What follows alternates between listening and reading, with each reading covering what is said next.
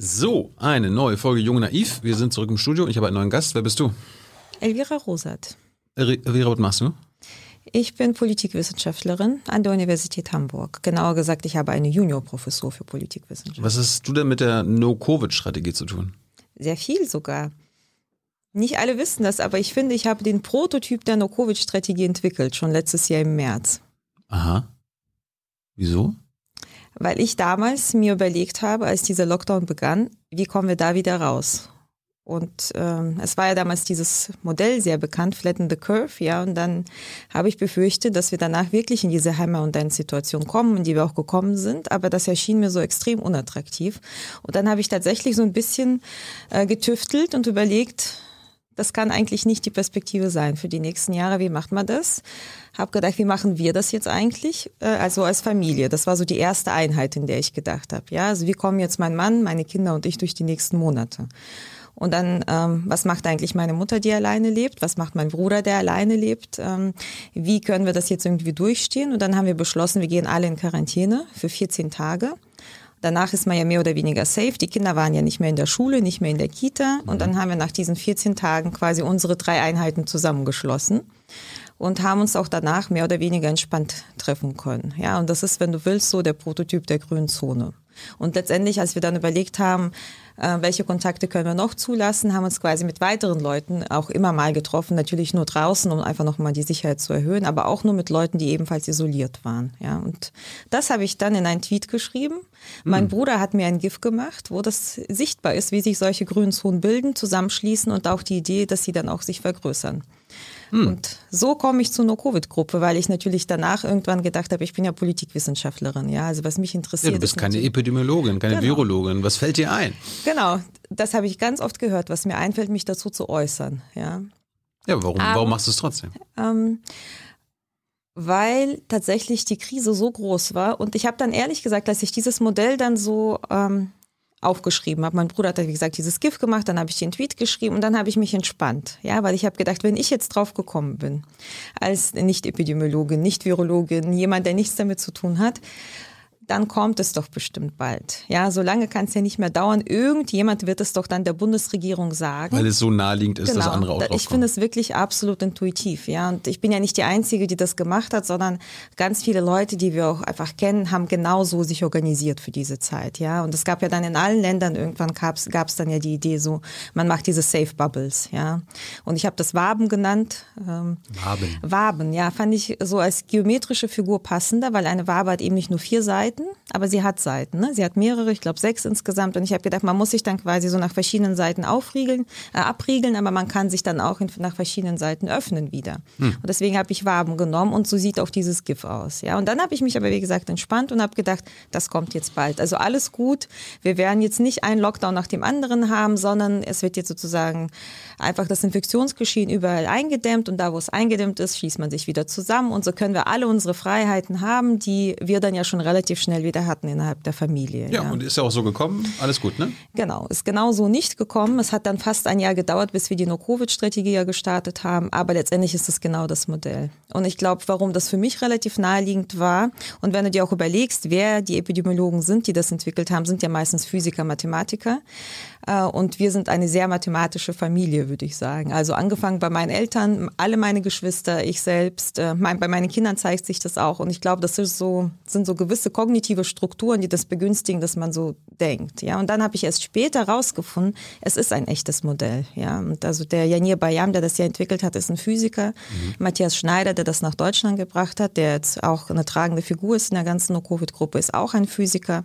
Und ich glaube, das ist kein Zufall. Und was Matthias Schneider eben sagt, das ist die einzige Möglichkeit, um mit dieser Pandemie umzugehen. Hey Leute, Thilo hier. Unsere naive Arbeit in der Bundespressekonferenz und unsere wöchentlichen Interviews, die sind nur möglich, weil ihr uns finanziell unterstützt. Und damit das so bleibt, bitten wir euch, uns entweder per Banküberweisung oder PayPal zu unterstützen. Weitere Infos findet ihr in der Podcast-Beschreibung. Danke dafür. Jetzt ja. äh, erklär nochmal dein Modell nochmal erklären. Also, wir haben es bisher noch nicht erklärt. Genau, also ich versuche, genau, ich habe es sozusagen auf der familiären Ebene erklärt. Mhm. Ja, also die Idee ist einfach, man schafft Einheiten, wo man sicher sein kann, dass es da kein Infektionsgeschehen gibt. Ja, und diese Einheiten können sehr klein sein. Also das ist eben eine Familie. Es kann zum Beispiel ähm, ein ähm, ganzes Treppenhaus sein, wenn alle Familien in der glücklichen Situation sind, sich zu isolieren mhm. oder alle, die da, wo alle Haushalte, besser gesagt, sind ja nicht immer nur Familien sozusagen. Dann kann man sagen, gut, wir sind jetzt alle isoliert, wir haben keine Kontakte nach außen, weil wir alle beruflich zu den 40 Prozent zählen, die im Homeoffice sitzen können, weil unsere Kinder sowieso nicht in die Schule gehen, weil die geschlossen ist. Also kann man da sozusagen einfach so eine grüne Zone schaffen und kann sich da ohne Masken und ähm, ohne Angst einfach bewegen. Ja, also das ist so eine grüne Zone. Also Familie, Treppenhaus und dann war die Idee. Dann so eine Nachbarschaft. Genau, Nachbarschaft, Viertel, Stadt. Stadt. genau, Landkreis. Also du kannst dann sozusagen die politischen Ebenen durchgehen. Bundesland, irgendwann dann das ganze Land, äh, idealerweise ganz Europa und dann irgendwann die ganze Welt. Ja, und wenn du das jetzt anguckst, wo gibt's grüne Zonen, da sind eben Länder, ja, also Neuseeland ist für sich eine grüne Zone, Thailand ist eine grüne Zone. Was ist eine grüne Zone? Eine grüne Zone ist eben ähm, eine Einheit, eine geografische Einheit unterschiedlicher Größe, mhm. wo es kein Infektionsgeschehen gibt oder nur sehr ähm, genau kontrolliertes Infektionsgeschehen, wovon eben kein Risiko ausgeht. Ja, also auch in Australien siehst du ja immer wieder, wenn du dir die Graphen anguckst, es gibt Fälle. Ja, das heißt, es gibt immer wieder Einschläge, äh, Ausschläge nach oben und da sind eben eingetragene Fälle. Das heißt, auch Australien lässt natürlich Leute einreisen, sei es jetzt eigene Staatsbürger, Staatsbürger oder auch so. Ich glaube, die erlauben schon eine gewisse Reisetätigkeit. Die Leute gehen alle in Quarantäne. Wenn sie in der Quarantäne positiv getestet werden, sind es Fälle, aber eben kein keine riskanten Fälle, die die grüne Zone gefährden. Ja, es sei denn, es gibt da manchmal sozusagen auch Unfälle. Ja, das sind, mhm. da sind irgendwie manchmal Leute in den Quarantänehotels unvorsichtig. Dann gerät es dann in die Gemeinschaft. Dann ist sozusagen die grüne Zone dann kurz keine grüne Zone mehr. Aber die schaffen das und das ist eigentlich das Beeindruckende immer wieder sehr schnell in diesen Zustand zurück. Und da wollten wir eigentlich auch mit Deutschland hin. Wann, wann wird eine Zone dann grün? Was, was für Voraussetzungen müssten denn dann vorliegen? Also alle Tests negativ oder was? Genau, also alle Tests negativ, das wäre sozusagen die super safe Möglichkeit. Ja, also wenn du alle nochmal durchtestest, bevor du das erklärst. Mhm. Ähm, wir haben das in so einem Stufenmodell dargestellt, so in unserem ersten Papier haben wir gesagt, wenn wir eine Inzidenz von 10 erreicht haben, ja, und das kann eben auf eine Einheit bezogen sein. Man kann sagen, das ist eine bundesweite Inzidenz. Das ist dann natürlich Hardcore, dauert länger. Ähm, attraktiver ist es, das eben in kleinen Einheiten zu denken. Was wir gewählt haben, dann auch in Absprache mit Mobilitätsforschern, die auch bei uns mitarbeiten, wie Dirk zum Beispiel, Dirk Brockmann ähm, und auch eben Matthias. Wir haben dann gesagt, Landkreise sind eigentlich am sinnvollsten. Das ist ja auch die Ebene, auf der das Infektionsgeschehen ausgewiesen wird. Und das ist auch die Ebene, auf der der große Teil der Mobilität stattfindet. Das heißt, auf der Landkreisebene ist es eigentlich sinnvoll. Und wenn du da da eine Inzidenz von 10 erreichst, dann wartest du zwei Wochen und guckst, ob das weiter fällt. Aber was heißt warten? Alles das heißt, dicht? Es bleibt erstmal die Situation, in der man ist. Ja, also der Lockdown ist ja, als wir das Modell ja vorgestellt haben, war ja Lockdown im Prinzip. Ja, da mhm. waren ja ähm, offiziell waren die Schulen zu, die waren natürlich nicht richtig zu. Auch die Kitas waren nur offiziell zu, aber inoffiziell waren sie nicht wirklich zu. Aber im Prinzip war Lockdown. Wir hatten eine, ähm, ja, wir hatten Kontaktbeschränkung und wenn man das dann eben ähm, durchhält bis zur Inzidenz von 10, dann kann man anfangen, langsam zu öffnen. Und die Idee war immer, dass man dann als erstes, wenn man diese 10er-Inzidenz erreicht hat, dass man als erstes die Kinderbetreuungseinrichtungen beginnt zu öffnen und dann immer aber sehr kontrolliert und weiter beobachtet. Nach weiteren zwei Wochen lässt du dann vermehrt private Treffen zu im Freien. Voraussetzung ist immer, dass die Inzidenz weiterfällt. Ja, und nach sechs Wochen, das ist so zum Beispiel, was man in Australien eben beobachten konnte und was wir dann auch einfach als Grundlage genommen haben, bist du dann irgendwann bei einer Inzidenz von null. Das heißt, du solltest keine Fälle haben, die du nicht kennst. Und dann kannst du mehr oder weniger alles aufmachen. Jetzt weißt du aber auch, Australien ist eine große, große Insel. Wir nicht. Das ist ja immer das Argument schlechthin in Sachen No-Covid. Genau, das ist immer das Argument schlechthin. Was für uns interessanter war in Australien, ist, dass Australien ein föderaler Staat ist. Also wichtiger also erstmals die Kontrolle der Außengrenzen war erstmal, das ist, wie haben sie es eigentlich föderal umgesetzt? Und da hat eben Matthias Schneider sehr viel dran gearbeitet. Also die haben tatsächlich auch in den regionalen Einheiten, also die haben glaube ich auch Bundesländer, die haben das auch angefangen, auf dieser Ebene erstmal zu lösen. Aber klar, also sie haben natürlich eine ganz andere Möglichkeit, Einreisekontrollen zu machen, wobei man sagen muss, die EU könnte das natürlich auch machen an den Au äh, Außengrenzen. Ne? Also die EU ist eine Halbinsel. Und wenn man gewollt hätte, hätte man natürlich den kompletten Flugverkehr auch in die EU äh, kontrollieren können. Also zumindest, dass man Tests macht an den Flughäfen und dass man die Leute auch die Einreisen in Quarantäne schickt.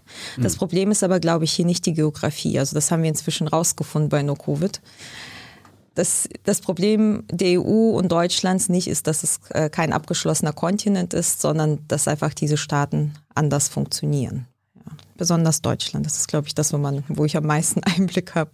Und das war, glaube ich, eher ähm, das, was wir bei No-Covid zu wenig bedacht haben. Also wir haben sehr viel tatsächlich mit der Mobilitätsproblematik befasst, haben dafür auch super Lösungen entwickelt, aber das ist nicht das, was die Umsetzung erschwert. Mhm. Nochmal zurück zur grünen Zone anhand eines Landkreises. Wenn jetzt in dem Landkreis, keine Ahnung, 50.000 Menschen leben und einer hat jetzt, nee, bei 50.000 Inzidenz wären dann fünf so viel, richtig? Ich werde jetzt nicht anfangen, das im Kopf auszurechnen. Aber ja, aber was also. ist, wenn die Inzidenz bei 11 liegt zum Beispiel? Ist das dann mhm. eine gelbe Zone? Das sind ja dann 11 von 100.000. Also wir haben diese Unterscheidung gar nicht gemacht tatsächlich. Also es, es gibt, gibt nur grün und rot. Genau, also im Originalmodell gibt es noch gelb. Und es gibt so unterschiedliche Abstufungen. Ähm, und gelbe Zonen sind, das ist interessant, sind grüne Zonen eigentlich, die in eine grüne und an eine rote Zone angrenzen. Ja, aber ich finde, in dieser Komplexität braucht man das im Prinzip nicht. Also es reicht eigentlich, wenn man so die, die Grundüberlegung verstanden hat.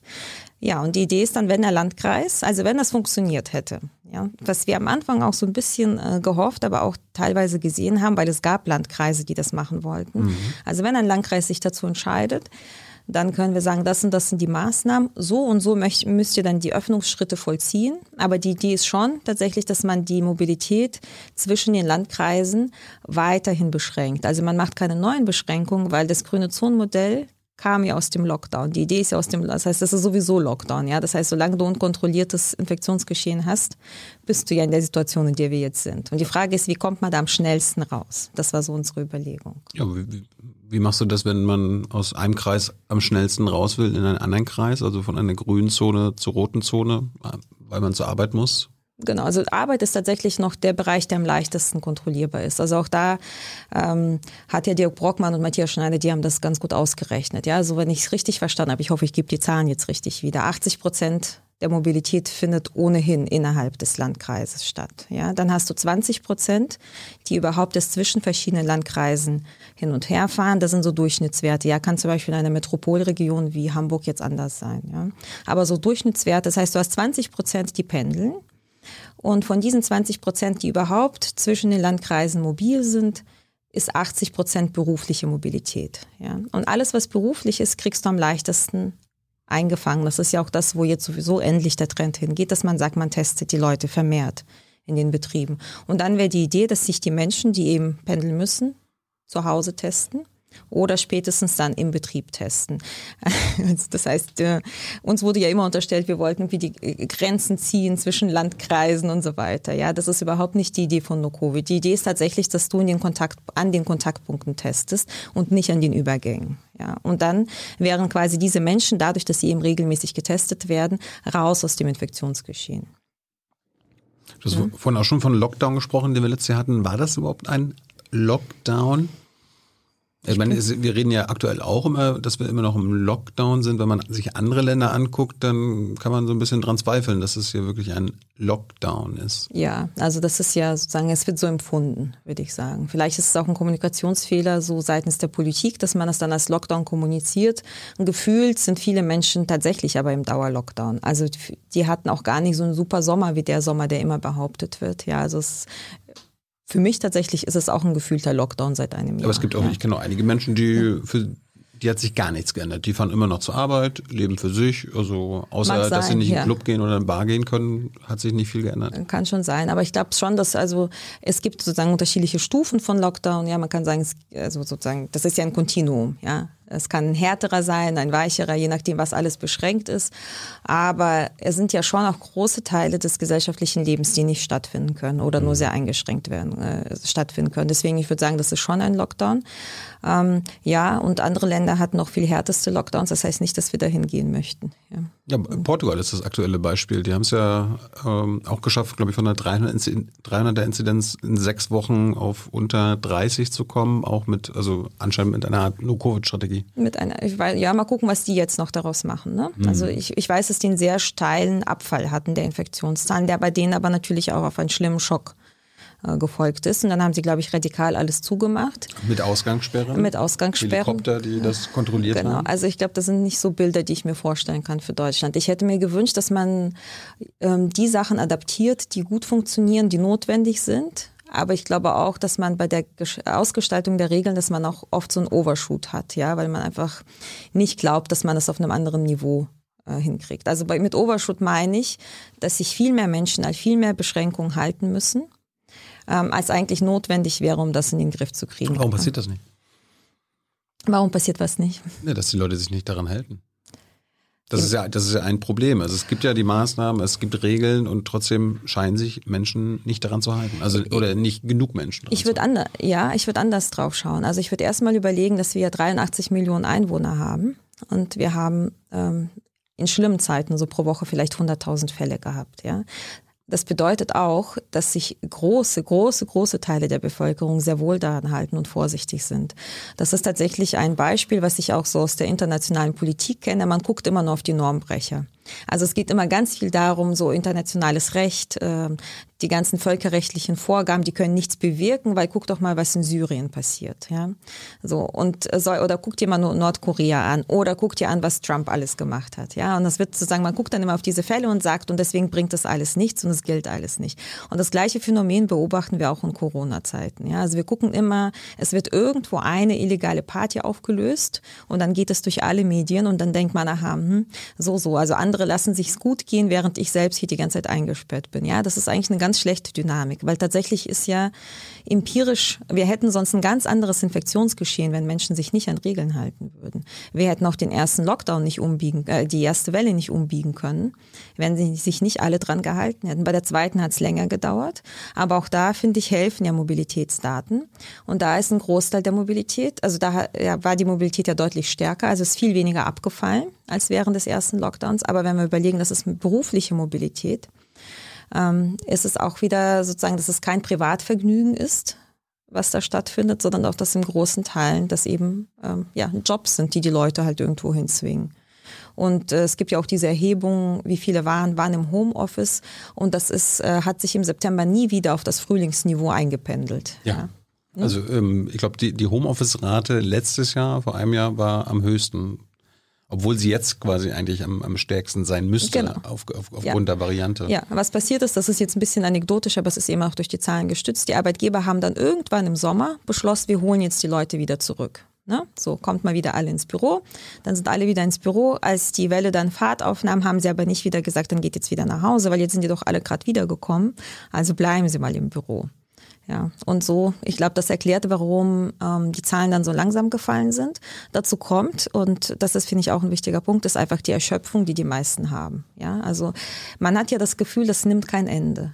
Und ähm, diese Lockdowns durchzuhalten, hat sehr viel mit Disziplin zu tun, sehr viel mit Durchhaltevermögen zu tun. Das sind beides endliche Ressourcen. Mhm. Und die werden natürlich umso länger angegriffen, je länger das dauert. Und wenn die Perspektive nicht da ist, wie lange muss ich das noch durchhalten, dann überlegst du natürlich schon, auf welchem Niveau kann ich eigentlich noch. Ja? Also erlaube ich mir jetzt noch drei, vier Familien, ähm, während ich letztes Jahr komplett bei null war oder bei eins. Ne? Also erlaube ich mir mehr Kontakte, weil ich brauche das, wenn ich denke, ich habe jetzt aber noch ein Jahr vor mir. Ja, ich kann ja nicht das noch ein Jahr auf Null machen. Ich glaube, das ist so eine Dynamik, die da stattfindet. Also ich würde gar nicht ähm, also diese ganzen äh, mit dem Fingerzeig Sachen, die so laufen, die finde ich sehr irritierend. Ja, weil ich, wie gesagt, die übersehen zum einen, dass es eben viele nicht, dass viele nicht die Möglichkeit haben, sich eben so gut zu schützen, wie sie müssten. Und der Hauptgrund ist Beruf. Ein Hauptgrund ist auch Schule.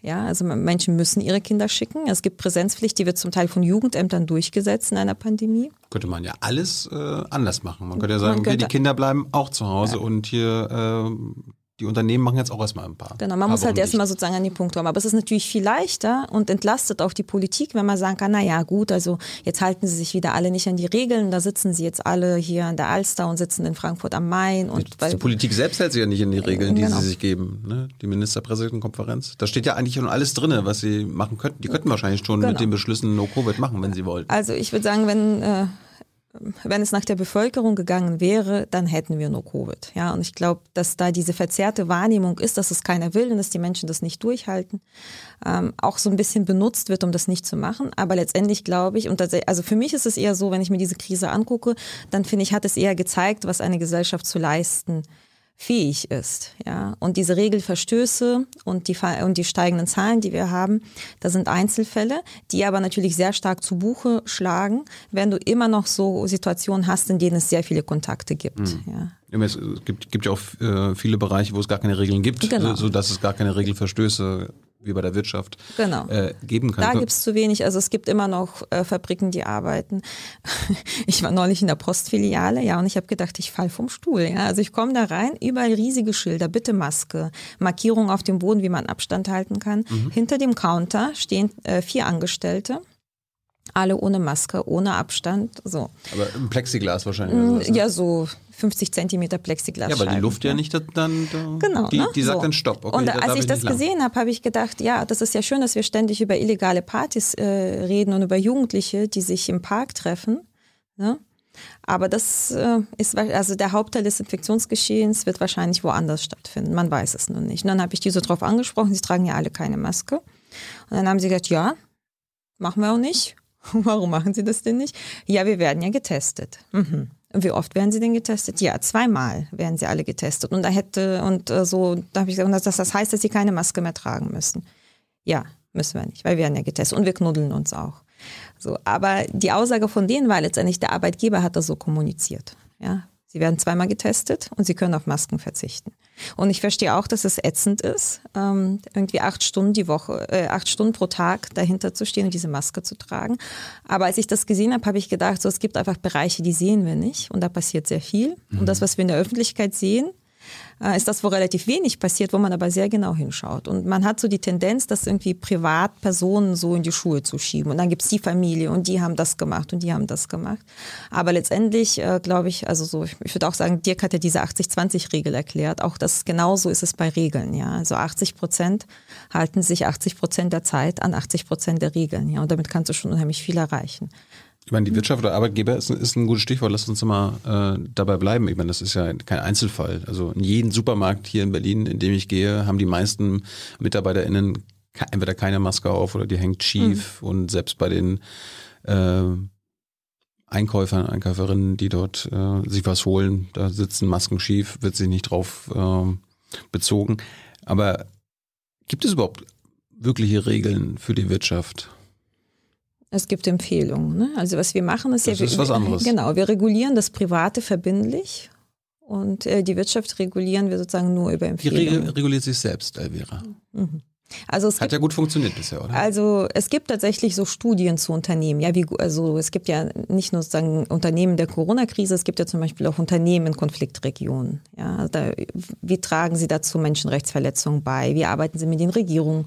Wie gut gehen sie mit ihren Mitarbeitern? Und ich glaube, wenn es ein Ergebnis ist, das relativ eindeutig ist, Selbstverpflichtungen funktionieren nicht.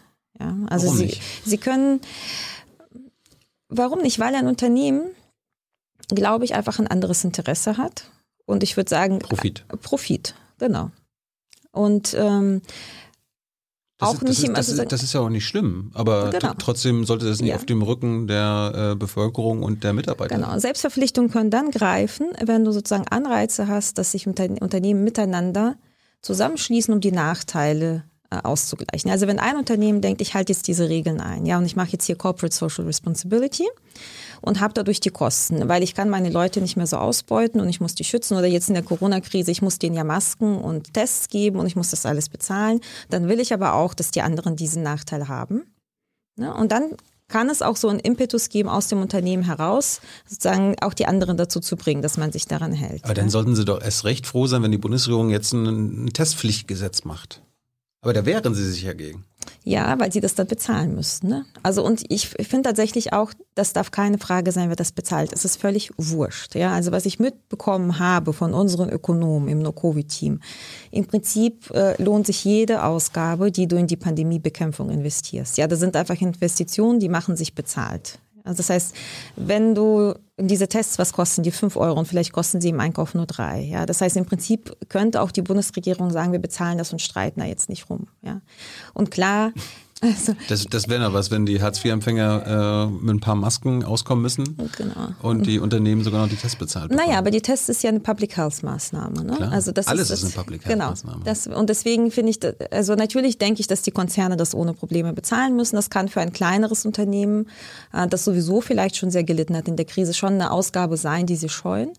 Aber im Prinzip, äh, wenn ich mir überlege, welche Beträge sonst fließen, irritiert mich, dass wir jetzt über Tests sprechen müssen, wer die bezahlt. Ja. Also das, das kann nicht sein. Und wie gesagt, der Nutzen ist ja für alle da. Der ist ja nicht nur für das Unternehmen, das seine Mitarbeiter testet, ne, sondern es profitieren alle davon. Also wenn Unternehmen die Eltern zum Beispiel durchtestet regelmäßig, reduziert das die Wahrscheinlichkeit, dass die Kinder infiziert werden. Es reduziert die Wahrscheinlichkeit, dass mein Kind dann in der Klasse sitzt mit anderen Kindern. Also deswegen ich äh, habe auch diese Diskussion im Sommer nicht verstanden, dass man für die, dass sozusagen, da haben sich ja viele drüber aufgeregt, für die Urlaubsreisenden sollen jetzt die Tests finanziert werden.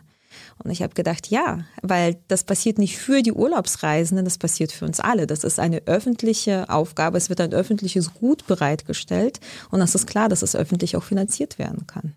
Jetzt bist du Politikwissenschaftlerin. Wie erklärst du dir, dass die Politik so die ähm, Füße stillhält bei der Wirtschaft, bei den Konzernen? Warum, warum schützen Sie die Privilegien des Kapitals? genau. Muss ich jetzt die Marxistin äh, rausgehen lassen? Also ich, ja, also wenn ich sage, wo ich studiert habe, ich habe in Frankfurt studiert, bei uns äh, konnte man noch eine gute Ausbildung in kritischer Theorie kriegen und auch in marxistischer Theorie. Ich finde es jetzt nicht so überraschend, was hier passiert. Ja. Warum? Ähm, Lass uns doch mal drüber reden. Ich habe jetzt nicht marxistische also, Theorie äh, studiert, aber es genau. ist interessant. Also letztendlich ist es, du kannst ganz gut an der Corona-Krise beobachten, was so Lobbying ähm, für einen Einfluss hat. Ne? Und wenn man sich dann immer wundert, warum machen denn jetzt die Blumenläden auf, na, dann liegt das eben daran, dass da äh, irgendjemand irgendwo angerufen hat und einfach Eindruck hinterlassen hat. Ja? Und das, das gilt, glaube ich, für ganz viele. Und ähm, was ich ja auch sehr interessant finde, es gibt ja diese große ähm, Spaltung eigentlich zwischen dem, was in den Umfragen rauskommt, was die Bevölkerung eigentlich möchte, wie sie zu Maßnahmen steht und wie sie auch zur Pandemiebekämpfung steht und dem, was dann letztendlich beschlossen wird. Ja, und, äh, aus meiner Sicht ist der plausibelste Grund, es gibt eben Partikularinteressen, die sich da durchsetzen und diese Partikularinteressen sind oft wirtschaftlicher Art. Ja, aber ja? die Blumenläden und die Friseure in Deutschland sind jetzt ja nicht die großen Treiber unseres Bruttoinlandsprodukts. Nein, aber die können vielleicht manchmal einfach stark sein, ja. Und ähm, aber das sind ja auch keine Konzerne. Unsere Konzerne wehren sich ja, die Arbeitgeberverbände wehren ja. sich ja dagegen. Das sind, die sind ja die Vertreter der, der Konzerne. Also auch letztendlich, also wenn ich da so ganz rational äh, hinschaue, kann ich es nicht verstehen. Ja, also ich kann auch die Position da nicht verstehen. Es gab da jetzt sogar eine Studie, dass äh, die Länder, wo nur Covid gemacht wurde, das nicht nur besser für die Bevölkerung und für den mhm. Pandemieverlauf ist, sondern selbst für die Unternehmen und ja. die Wirtschaft. Und das erste Mal, dass ich so eine Studie gesehen habe, war letztes Jahr im April oder im März. Letztes so, Jahr schon. Ja, das ist jetzt, also es gibt, du kannst sozusagen das immer wieder rausfinden und es ist auch wichtig, dass das immer wieder rausgefunden wird aufs Neue und immer wieder kommuniziert wird. Aber das ist keine Neuigkeit. Ja, also der, das IFO-Institut hat letztes Jahr schon mit Helmholtz zusammen diese Studie gemacht. Und die haben auch eigentlich gesagt, Eindämmung ist das Beste, was der Wirtschaft passieren kann. Und das Schlimmste, was der Wirtschaft passieren kann, ist, dass wir auf und ab haben. Und genau in der Situation sind wir. Und ich glaube, woran liegt das, wenn ich es mir so überlege? Also ich glaube, es ist nicht überraschend, dass Verbände und Lobbygruppen einen Einfluss haben auf die Politik. Ja, das ist das ist, also da muss man noch nicht mal Verschwörungstheoretikerin sein, das ist, glaube ich, etabliert, ja. So. Die Frage ist aber, warum vertreten sie diese Position? Und das finde ich tatsächlich interessant. Mhm. Ne? Und ich glaube, dass da, und das habe ich zum Beispiel auch bei der Kultur so ein bisschen beobachtet, auch bei Eltern, also alle, die irgendwie in die Öffentlichkeit ihre Forderungen richten, ne, haben ein legitimes Interesse. Und das legitime Interesse ist, ich will dass mein Geschäft offen ist, ich will, dass die Schule offen ist, ich will, ähm, dass die Kita offen ist und ich will, dass irgendwie hier ein Konzert stattfindet. Ne? Das ist ein völlig legitimes Interesse. Aber, äh, was folgt daraus? Das ist nämlich die Frage. Die nächste Frage ist, welche Position folgt aus diesem Interesse? Ne? Und was wir sehen können, ist, dass hier ganz oft Position und Interesse zusammen, zusammenfällt. Ne? Also mhm. das heißt, ich habe das Interesse, dass die Schule geöffnet wird, also fordere ich einfach, dass die Schule geöffnet wird. Und die Politik, an der jeder irgendwie zerrt und jeder will sein, dann öffnet sie das halt. Ne? weil irgendwann geht es halt nicht mehr. Man kann irgendwann nicht mehr so lange durchhalten, nicht mehr so oft Nein sagen. Im Prinzip sagst du ja auch, ich will auch, dass die Schule geöffnet wird, ich will auch, dass Konzerte ja. stattfinden, aber die Voraussetzung muss da sein, genau. nämlich die grüne genau. Zone. Meine Position ist, also ich, also man kann so, nicht nur ich, sondern auch viele sind ja auch in der Lage, das Interesse von der Position zu trennen und dann überlegen, okay, also wenn das mein Interesse ist, was ist eigentlich die Position, sprich die Forderung, die ich an die Politik richten muss. Mhm. Ja? Und was wir ganz oft beobachtet haben, waren Forderungen, die ausgeblendet haben, dass die Pandemie da ist und dass sie an sich einen Einfluss hat. Und das ist das, was mir bis heute tatsächlich nicht richtig in den Kopf geht, dass diese Bedingung einfach ignoriert wird und dann so getan wird, als äh, hätte sie keinen Einfluss. Und das siehst du auch bei der Wirtschaft. Ja, also wenn die dann sagen, so, also die sehen dann ja, ja, also die Tests sind so wahnsinnig teuer und wenn ich jetzt meine Belegschaft alle noch nach Hause schicke und dann muss ich den Arbeitsplatz einrichten, das ist ja so wahnsinnig teuer und das geht doch nicht und dann brauche ich irgendwie Datenzugänge und so weiter. Ja. So, und deswegen mache ich jetzt einfach so wie so, das so weiter wie bisher. Und ignorieren dann ja aber, wenn sie dann berechnen, was sie dadurch verlieren durch die Maßnahmen, dass sie das mit einer Situation vergleichen, wo die Pandemie nicht existiert, ja, mit dieser präpandemischen Welt. Und das Gleiche haben auch Eltern gemacht oder bestimmte Elternverbände, so Initiativen, die haben auch eine Schule ge gefordert, als gäbe es die Pandemie nicht. Und das sind, ja, das ist mit ein Grund, warum wir jetzt da sind, wo wir sind. Also ich glaube, es ist halt sehr wichtig für politische Entscheidungen, die Optionen richtig zu definieren und auch richtig gegeneinander abzuwägen. Ja, was wir halt ganz oft gesehen haben, ich lebe so, als hätte es gäbe keine Pandemie oder ich habe diese Maßnahmen. Ne? Das ist so das. Man muss aber überlegen, ich habe die Pandemie und die Maßnahmen und ich habe die Pandemie ohne Maßnahmen. Das sind eigentlich die Optionen. Und alle, die es geschafft haben, das für sich so zu definieren, haben, glaube ich, auch ganz anders äh, agieren können und auch ganz andere Dinge fordern können. Wenn viele, die jetzt bei No-Covid immer so ein bisschen abschreckend reagieren, da ist es ja, was du auch sagst, ne, dass der Lockdown, was immer das sein soll, nimmt kein Ende und jetzt wollt ihr uns nochmal so richtig einsperren. Wie kann man mit, äh, wie kann man die Leute von No-Covid überzeugen? Ja, also ich würde sagen, ja, No-Covid äh, kam Mitte Januar raus. Die Zahlen fielen und es war absehbar, wenn man das durchhält und noch ein bisschen unterstützt, ähm, dann hätten wir in einer ganz anderen Situation sein können. Ja, das war eigentlich immer die Idee von No-Covid. Mhm. Hm? Den, den, Trend, den wir hatten, ähm, einfach zu fördern, damit also man dann. Damit es immer weiter genau, weiterfällt und unter ja, 10. Und damit dann man dann ganz anders öffnen kann. Ne? Und dann kann man auch stabil öffnen, ohne dass sich das schließt. Das ist jetzt natürlich nicht umgesetzt worden.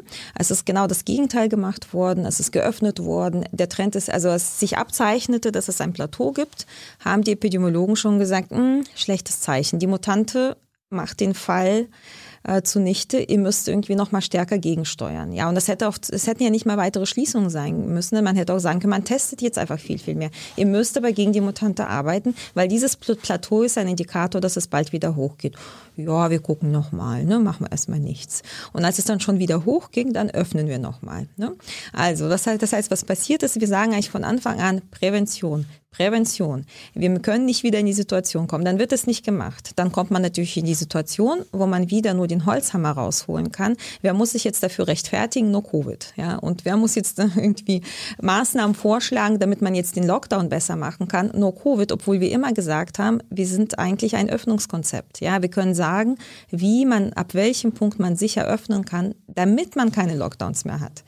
Ja? Aber in der Öffentlichkeit geltet ihr als die harten äh, die, die harten Lockdown-Leute und nicht als Öffnungskonzept. Ich würde sagen, in einer nicht wohlgesonnenen Öffentlichkeit, die auch Schwierigkeiten hat, Corona an sich als Problem zu akzeptieren, wird uns ein bestimmtes Framing verpasst, was uns in diese Ecke äh, steckt. In einer äh, vernünftigen Öffentlichkeit, und das ist, glaube ich, der Großteil, da würde ich ja immer wieder wiederholen und betonen, ähm, die bereit ist, sich das Konzept genau anzuschauen, ist die Idee völlig klar und wie gesagt, sie ist auch intuitiv und naheliegend. Also ich, ich würde sagen, ja, es gibt irgendwie diese Frames, die da, äh, dass wir so die Lockdown-Fanatiker sind, aber da sind ja letztendlich Versuche einer Delegitimierung, die auch von allem, vor allem von Leuten kommen, die gegen jede Form von Maßnahmen sind. Och, ich habe hier in Spanien auch danach gefragt. Der kommt dann auch mit Argumenten wie, wir sind ja keine Insel, Elvira. Das haben wir schon mhm ja, hätte Herr gesprochen. Spahn mal nachgefragt, wie man mit diesem schweren geografischen Problem umgeht. Wir hätten ja Lösungen gehabt. Ja. Aber äh, nochmal zurück auf die, äh, Reaktion, ja, das nimmt ja dann kein Ende und jetzt mhm. wollt es, ihr wollt das alles noch schlimmer machen. Es, das Ziel ist ja, dass es ein Ende genau. nimmt und dann muss man halt jetzt mal ein paar Wochen wirklich auf die Bremse treten. Ich würde auch zustimmen, wenn wir so weitermachen wie jetzt, nimmt es lange kein Ende. Ich würde sagen, ja. Ich glaube, wir werden immer wieder, wenn wir äh, bei 100er Inzidenzen öffnen oder bei einer ansteigenden 70er Inzidenz, wenn wir dann aufmachen, dann öffnen wir geradewegs in den nächsten Lockdown hinein. Ja, und selbst wenn man sich dann noch zwei Wochen sperrt und sagt, ach, jetzt haben wir doch gerade wieder aufgemacht, jetzt lassen wir es noch mal ein bisschen offen. Irgendwann, spätestens dann, wenn die Intensivstationen überlaufen, kommt der Punkt, wo wieder zugemacht wird. Und ich glaube, das muss man einfach sehen. Also man kann nicht einfach öffnen wenn die Voraussetzungen dafür nicht da sind. Aber so ein bisschen die Strategie scheint ja auch zu sein, wir haben jetzt, Elvira, bald genug Impfungen. Alle, die geimpft äh, werden wollen, sind dann geimpft und dann können wir, dann können wir öffnen. Dann ist das ja nicht mehr so schlimm. Ähm, genau, die Mutante wird sich schon nicht weiter mutieren. Das ist dann alles. Also mit der Impfung wäre die Situation natürlich anders. Ja? Also sobald du ähm, wenigstens einen Teil äh, so impfinduzierter Herdenimmunität hast, kannst du natürlich anders aufmachen. Ich, ich habe vorhin über die Brücke nachgedacht und ich habe gedacht, die Brücke ist einfach zu kurz, ja, und die wackelt. Und irgendwie sollte sie eigentlich stehen, aber sie ist irgendwie an einem Ende aufgehängt und das ist nicht so ganz klar. Ne? Also man kann jetzt die Brücke machen, man muss sie lang genug machen und man muss ihr ein paar Pfeiler geben von unten, damit die auch wirklich stabil dann da rausführt. Aber jetzt zu versprechen, ähm, wir machen jetzt einen kurzen, heftigen zwei Wochen Lockdown, das ist, glaube ich, also müssen wir mal die Modellierer fragen, die könnten ja ungefähr schätzen, welche Inzidenz wir dann haben. Ne? Mhm. Und wenn wir dann wieder aufmachen, dann können wir bald wieder zumachen, bis dann tatsächlich die Impfung einen epidemiologischen Effekt hat. Und wenn ich es richtig verstehe, hat sie den erstmal nicht in den nächsten mhm. zwei, drei Monaten. Ne? Davon abgesehen, dass wir immer noch mit den Kindern fast 20 Prozent der Bevölkerung, 17 Prozent haben, die nicht geimpft werden. Und das ist ein relevanter Teil. Weil es noch ja. keinen Impfstoff gibt auch. Genau. Die werden erstmal nicht geimpft. Also und ähm, wenn wir da die Impfung so beschaffen, wie wir das jetzt für die Erwachsenen gemacht haben, dann haben wir noch ein bis anderthalb Jahre vor uns, bis wir auch die geimpft haben können. Ne? Weißt du, was ein Brückenlockdown sein soll? Naja, also die Idee habe ich schon verstanden. Ich finde es auch äh, sozusagen intuitiv nachvollziehbar. Es ist, äh, wir brauchen jetzt Maßnahmen, die die Zeit überbrücken, bis die Durchimpfung zu einem ausreichend hohen Maß erreicht ist. Das ist, glaube ich, die Idee des Brückenlockdowns. Ne? Schick ihm doch mal euer No-Covid-Papier, weil im Prinzip äh, könnt ihr euch eure anschließen. Lieber Armin Laschet. Es würde mich also wundern, wenn er das No-Covid-Papier noch nicht gesehen hätte. Ich kann mir schon gut vorstellen, dass er das schon hat. Ähm, ich, was ich, also nochmal zu dem Punkt äh, Lockdown, ja. Mhm. Und ich, ähm, ich würde anders drüber nachdenken. Also wenn du über einen zwei Wochen Lockdown nachdenkst, ja, und wenn du denkst, in zwei Wochen sind wir dann an dem und dem Punkt, dann kann man tatsächlich andere Maßnahmen beschließen. Dann kann man auch sagen, so, jetzt reißen wir uns nochmal zusammen und wir versuchen uns mal weitgehend nochmal wieder einzusperren oder wieder die Kontakte zu reduzieren. Das kann man, glaube ich, für zwei Wochen zumuten und die Menschen würden es auch zwei Wochen lang mitmachen. Das ist aber nicht die zeitliche Perspektive, die wir jetzt haben. Wir reden nicht von zwei Wochen. Wir werden in zwei Wochen, und vielleicht korrigieren mich nachher die Epidemiologen, aber wir werden nicht in einer Situation sein, die deutlich anders ist als jetzt. Ja, ja wir sind ja noch im Anstieg der Zahlen. Ja, also bestenfalls ist es gelungen, äh, dann vielleicht den Peak zu erreichen und zu überwinden. Das ist so das Beste, wo wir sind. Ja. Und wenn wir dann wieder aufmachen, dann werden wir auf einem hohen Level ein Plateau erreichen, wieder, auch wieder im besten Fall. Es kann aber sein, dass es dann auch einfach wieder steigt. Also wir, wir reden jetzt auch schon wieder über äh, Zeitangaben, über mhm. Wochen und so weiter. Lauterbach sowie Melanie Brinkmann haben ja auch immer wieder betont, dass es ja auch an sich schon ein Fehler, immer nur mit, äh, okay, in zwei Wochen, mhm. Elvira, oder in vier Wochen, mhm. sondern müssen eine andere, für die Bevölkerung genau. eine andere äh, Leitidee, einen ja. anderen Ansatz finden und zum Beispiel die Inzidenz. Genau, wir hatten ja Data not Dates, ja, steht glaube ich. Data in, not Dates, das ja, ist gut. Genau, also man muss einfach sagen, was ist eigentlich das Kriterium, ab, ab dem wir welche Lockerung zulassen. Und das zeitliche Kriterium trägt einfach nicht weiter. Also was ich jetzt befürchte, wir fangen jetzt wieder an, dann heißt es wieder zwei Wochen mhm. und dann machen wir Salami, was wir die ganze Zeit schon gemacht haben. Dann sagen wir in zwei Wochen, wir machen jetzt nochmal zwei Wochen, dann machen wir nochmal zwei Wochen. Und das ist nicht das, äh, was gut funktioniert, weil du kannst, du musst ja deine Kraft einteilen, ja. Und äh, mit Kraft meine ich durchaus auch so die psychischen Ressourcen. Und das ist was ganz anderes, wenn du die nochmal für zwei Wochen mobilisierst oder wenn du denkst, okay, ich habe jetzt doch nochmal irgendwie zwölf, äh, zwölf Wochen vor mir, bis es eine deutliche Besserung gibt. Und dann kannst du anders damit agieren. Und dann würde ich mir wünschen, dass wir nicht mehr so sehr oder nicht nur immer nur über die Maßnahmen sprechen, sondern dass wir auch darüber nachdenken, wie machen wir es jetzt eigentlich leichter für die Menschen. Ja?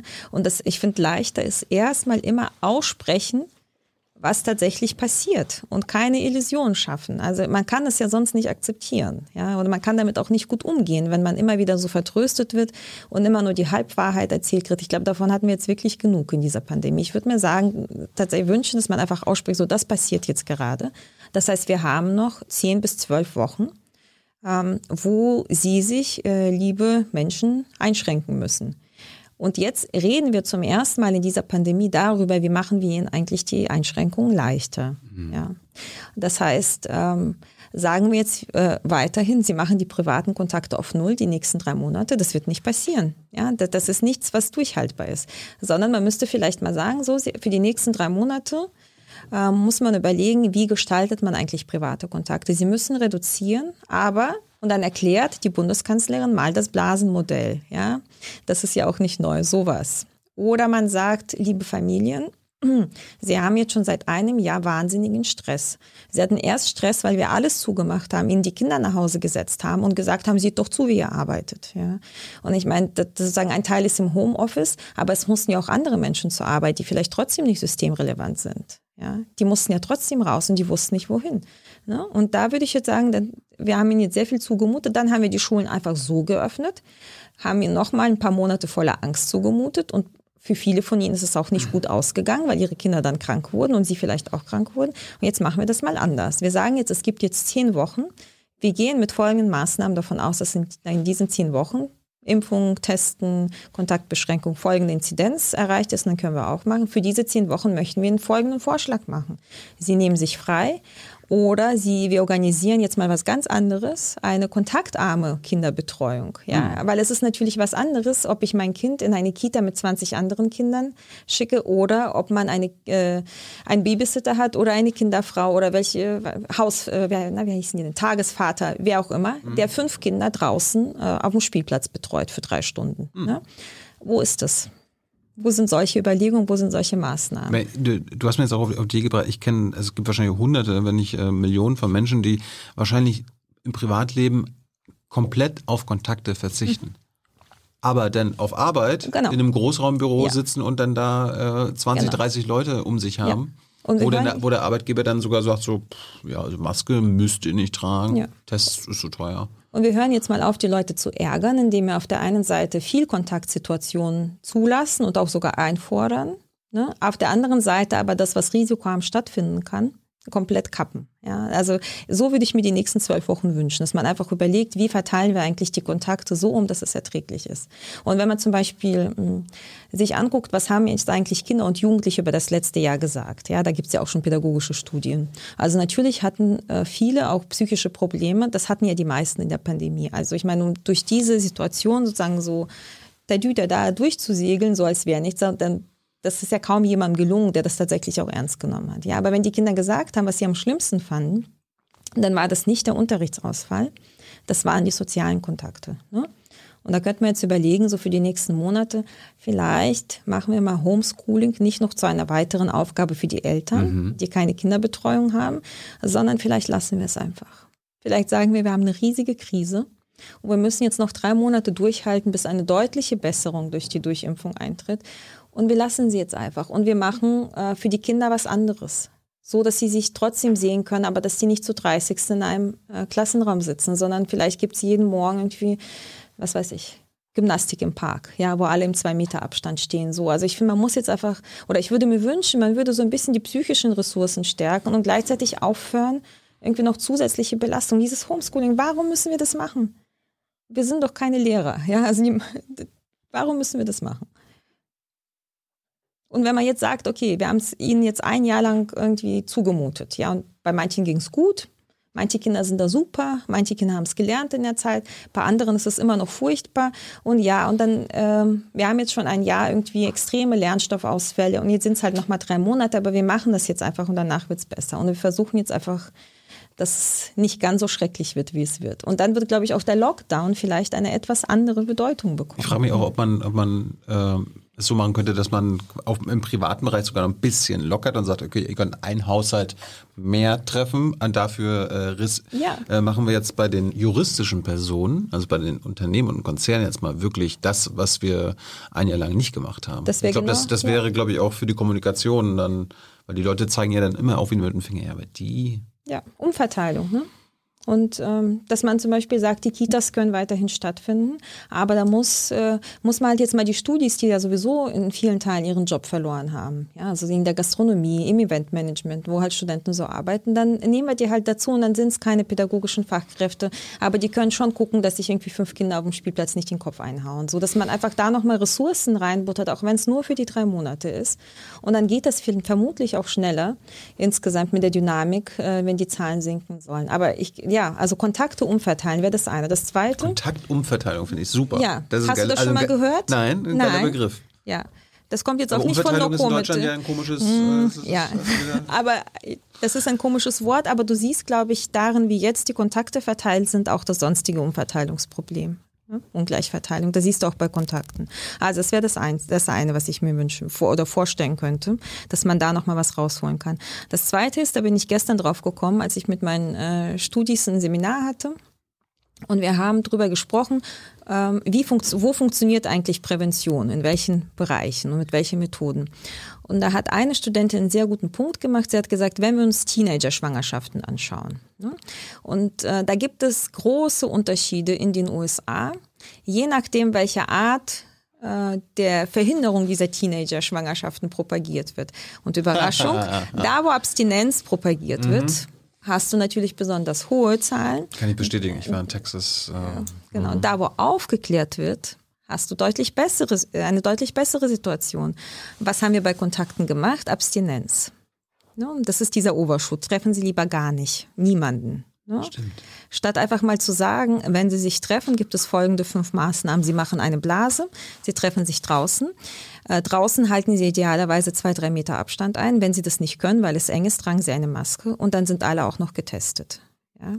So, wo ist es, diese Art von Kom Aber es ist viel leichter natürlich zu sagen, sie treffen jetzt niemanden, so wie die halt auch sagen, wir tabuisieren jetzt äh, Sex. Kein ne? Sex vor der Ehe. Kein Sex vor der Ehe, genau. Wozu, worin resultiert es? Und ich glaube, dass wir, und da bin ich, es war mir vorher so gar nicht klar, dass dieses Kontaktabstinenz predigen wahrscheinlich noch mit ein Faktor ist, der das sozusagen antreibt, das Infektionsgeschehen. Weil was heißt es? Die Leute treffen sich drin und wenn sie schon mal drin sind, da guckt ja keiner hin, dann trägt man auch keine Maske und Tests haben wir auch Kondome, nicht. Kondome, wie funktioniert das? Keine Ahnung. Genau, so. Ne? Also vielleicht sollte man Kondome verteilen an die Bevölkerung, sprich Tests und einfach mal aufklären. Und das würde, glaube ich, auch nochmal zusätzlich die Umverteilung von Kontakten unterstützen. Und ich würde sagen, lasst den Frühling für euch arbeiten, ja. ja. Also holt die Leute raus, macht einfache Regeln, das ist doch nicht so schwer. Also Corona ist jetzt auch keine Magie. Ja, wenn man das verstanden hat, wie sich das überträgt, haben jetzt die Leute in der Post nicht, wie in meinem vorherigen Beispiel. Aber wenn man das einmal offen ausgesprochen hat und das verstanden hat, dann kann man schon auch diesen Lockdown anders machen. Ja, und es wird natürlich, also wir wissen ja noch nicht mal so genau, wo sich die Leute anstecken. Ja, ich habe jetzt geschaut, der Anteil ähm, von sozusagen unaufgeklärten Ansteckungen ist nochmal gestiegen und der war ja schon die ganze Zeit hoch. Ja, also ich glaube, jetzt ist es so, dass fast 80 Prozent der Fälle nicht mehr zugeordnet werden können. Wir wissen mhm. nicht, wo es genau passiert, also ob das jetzt ähm, am Arbeitsplatz passiert, im ÖPNV. Der wird, ja. wir, wir haben, wir haben äh, die Hans-Jessen-Show, da rufen wir auch äh, Menschen aus dem Gesundheitsamt an, die erzählen dann so, ja, ja, wenn man die Leute dann anruft, Nein, ähm, mit wem haben Sie in den letzten zwei Wochen Kontakt? Mit niemandem, mit niemandem. Also da wird dann auch bewusst gelogen. Ja, so, nein, nein. Na, es wird bewusst gelogen, weil es natürlich auch so stark stigmatisiert wird. Ne? Weil es hieß, bitte keine Leute treffen. Und dann genau. so, okay, hm, ja, genau. habe ich auch nicht. Genau. Nein, und so ist es, nicht, dann führt es eben dazu auch, dass die Kontakte nicht richtig informiert werden und so weiter.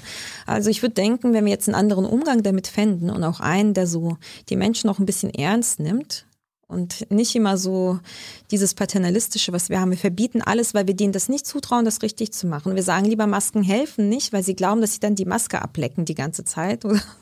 so, also das ist ja so das, wie mit Menschen umgegangen wurde. Wenn wir mit der Bevölkerung paternalistisch umgehen, wie geht dann die Politik mit den, mit der, mit den Konzernen um? Ja, die da so sehr wohlwollend, ne? Also so ich, gute Frage, habe ich mir noch gar nicht überlegt, was die, was, äh, was die Parallele dazu ist. Wie geht die Politik mit den Konzernen um?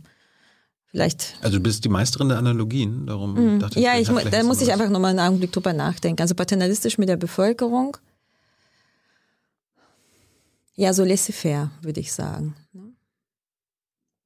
Und laissez-faire funktioniert auch nicht in der Erziehung. Ja, also das ist sozusagen kein Ansatz. Nee. nee Weil laissez-faire ja bedeutet, du lässt einfach machen und du spiegelst nicht, was passiert und du kommentierst es auch nicht und du gibst auch keine Anleitung, ja. Aber äh, eine gute Erziehung ist eben nicht paternalistisch, sondern lässt die Kinder lernen. Ja, an ihren eigenen Erfahrungen und spiegelt denen auch so ein bisschen, was passiert. Und was wir hier aber machen, ist eben dieses Paternalistische. Und das ist, glaube ich, mit ein Grund für diese Zermürbung und ähm, auch dafür, dass Kontakte eben unsicher stattfinden. Ja, so mit den Schwangerschaften. Dann kann meine Studis für das Beispiel, ja. Was hältst du von der Zero-Covid-Initiative? Ist ja noch ein bisschen was anderes als die No-Covid-Initiative. Bei Zero-Covid geht es ja auch also um den sozialen Aspekt und mhm. dass wirklich die Konzerne auch eingeschränkt werden. Mhm. Das ist ja bei No-Covid jetzt nicht so hart formuliert. Also No-Covid haben ja von Anfang an eigentlich gesagt, dass man eigentlich alles äh, auch da unterbindet, auch im wirtschaftlichen Bereich, was unterbunden werden kann. Was nicht unterbunden werden kann, muss mit Sicherheitsmaßnahmen stattfinden. Wo keine Sicherheitsmaßnahmen umgesetzt werden können, das kann nicht stattfinden. Also, ja, aber, aber was, was unterbunden also, werden kann, entscheidet ja. nicht die Regierung, also, sondern jetzt klar, immer noch die letztendlich, letztendlich sagen dann die Ökonomen ja auch, dass die Kosten sozusagen der Produktion, ähm, die runterzufahren, so wahnsinnig hoch sind und so weiter. Und dass man auch da gleichzeitig äh, klinische Standards durchsetzen kann. Ich lasse das einfach stehen, weil ich das nicht einschätzen kann. Ja. Ähm, Nochmal zurück zu Zero Covid. Mhm. Ähm, als das aufkam, das war ja, glaube ich, Mitte Dezember oder ähnliches, gab es ja noch äh, uns so als Gruppe nicht. Wir haben mhm. zwar alle sozusagen auf diese Containment-Strategie hingearbeitet und haben irgendwie alle vor, vor, uns hingewurschtelt und unsere eigenen Sachen gemacht und im Prinzip wussten wir schon, was richtig ist, aber so als Gruppe haben wir noch nicht existiert und hat noch nicht zueinander gefunden.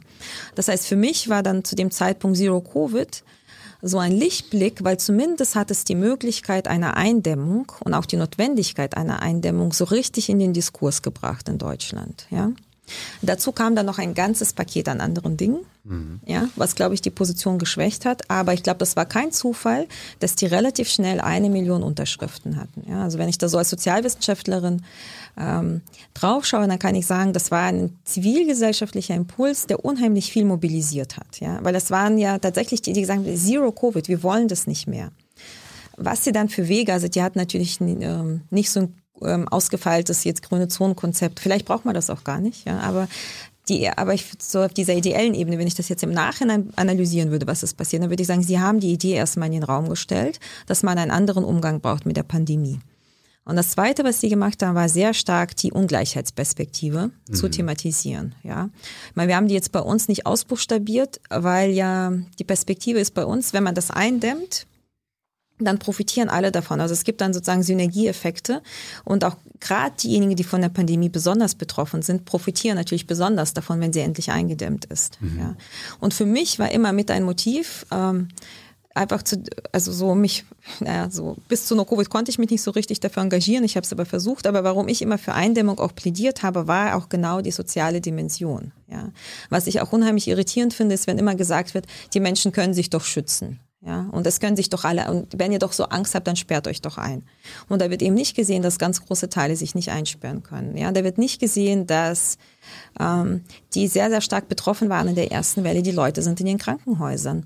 Und dann hast du auch innerhalb der Krankenhäuser nochmal eine Ungleichheit. Ja, also wenn du dir anguckst, wo die Infektionen liegen, dann äh, gibt es auch Ärzte und Ärztinnen, die sich infiziert haben, aber du hast natürlich einen großen Teil beim Pflegepersonal, weil sie diejenigen sind, die viel näher an den Patientinnen dran sind. Die Oberärzte ne? nicht. Ja. Oder viel, also bestimmt auch gelegentlich, aber mhm. eben es gibt äh, zu Deutschland habe ich keine Zahlen gesehen, aber ich glaube zu den USA. Also und das das hat auch immer so eine ganz starke geschlechtsspezifische Perspektive, weil eben auch ähm, du hast weniger anteilig Ärztinnen, aber du hast sehr viel mehr Pflegerinnen und so weiter und ähm, und dann gibt's alles Mögliche, ja, also sozusagen in welchen Bevölkerungsgruppen vom Einkommen her liegen die Infektionen, wer liegt auf den Infektionen, äh, auf den Intensivstationen. Da sind jetzt nicht WissenschaftlerInnen wie ich, die im Büro sitzen. Ne? Also es ist schon so, dass es die besonders exponierten Berufe besonders trifft, diese Pandemie.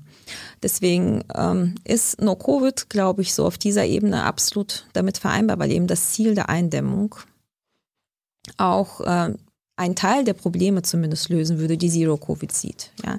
Zero-Covid, auch nochmal letzter Kommentar, so hat ähm, damit sehr viele ähm, Ziele nochmal verbunden, die sozusagen nicht mit der unmittelbaren Pandemiebekämpfung verbunden, also so zu tun haben, ja.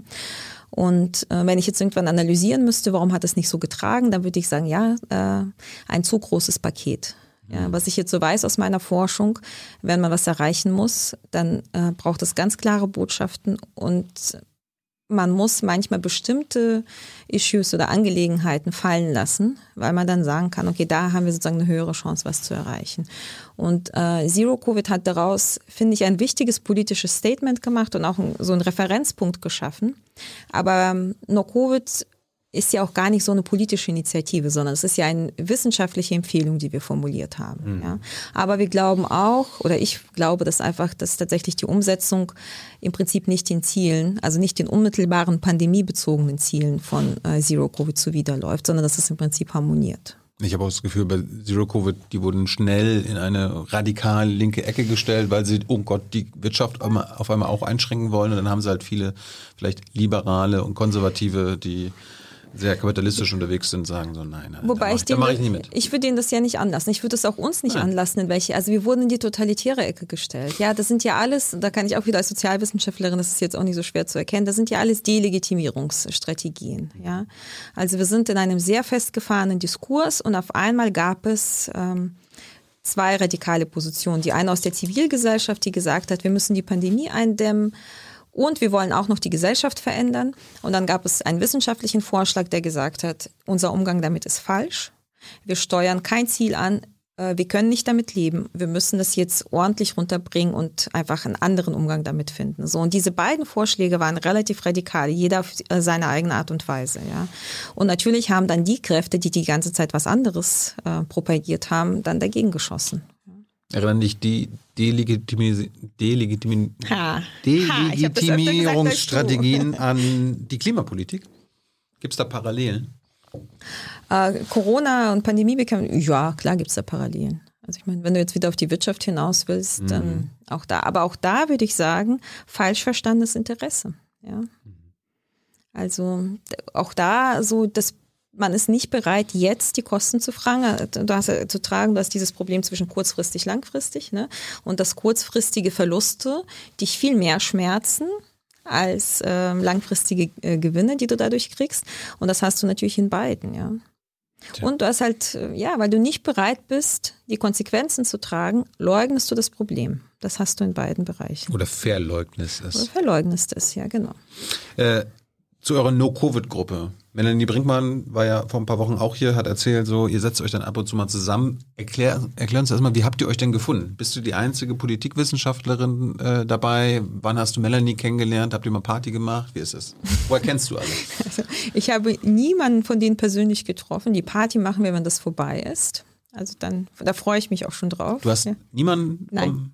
Du kennst selbst Melanie nicht. Ich kenne selbst Melanie. Also ich kenne Melanie jetzt, aber ich kenne sie nicht. Ich kenne sie nur digital sozusagen. Aber eigentlich kenne ich sie auch schon sehr lange, eben aus den Medien, weil es ist ja die Melanie Brinkmann. Und tatsächlich ähm, war Melanie Brinkmann die erste, die ich als Hoffnungsschimmer empfunden habe, noch sozusagen aus dieser Zuschauerperspektive. Ja, als die Politikwissenschaftlerin, die hier nichts zu melden hatte, die aber immer darauf gewartet hat, dass äh, die No-Covid-Strategie endlich mal irgendjemand ins Gespräch bringt. Und ich fand, Melanie war da noch am allerdeutlichsten. Und sie war diejenige, die gesagt hat, da erinnere ich mich, da war glaube ich so ein Spiegelartikel von ihr aus dem Juni, die gesagt hat, ah, wir öffnen jetzt zu früh. Und selbst da war die Inzidenz ja nicht in den Bereichen, in denen wir jetzt sind, sondern wir waren ja schon unter 10. Und sie hat da gesagt, wir müssten eigentlich noch warten. Also das heißt, Melanie hatte im Prinzip schon verstanden, ähm, anders als viele andere deutsche Jede Infektion Virologen. ist eine zu viel. Jede Infektion ist eine zu viel. So und so äh, habe ich Melanie in Erinnerung gehabt. Ähm, die No-Covid-Gruppe kam zustande. Ich tatsächlich so alle Verbindungen kriege ich jetzt gar nicht mehr rekonstruiert. Ja, also Matthias Schneider äh, war dann der zweite, den ich wahrgenommen habe. Dann aber im Oktober, der sozusagen das grüne Zonenmodell ähm, in der Zeit, glaube ich, beschrieben hat, ja, dass es das existiert und dass man eigentlich Eindämmung machen müsste. Und das war ja im Oktober und habe ich gedacht, ach ja, cool.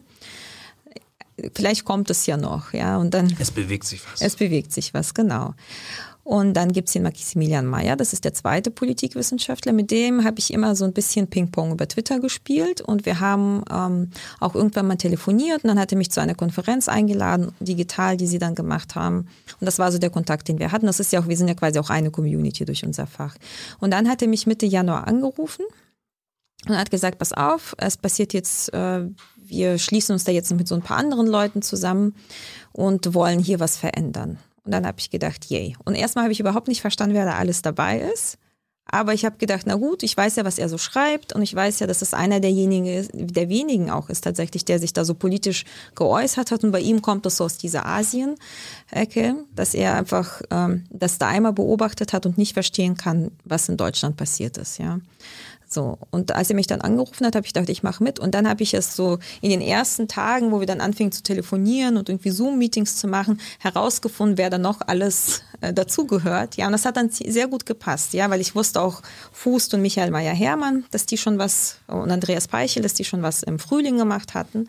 Und dann eigentlich kannte ich tatsächlich alle Personen, mehr oder weniger, die dann dazu zusammenkamen in dem Team.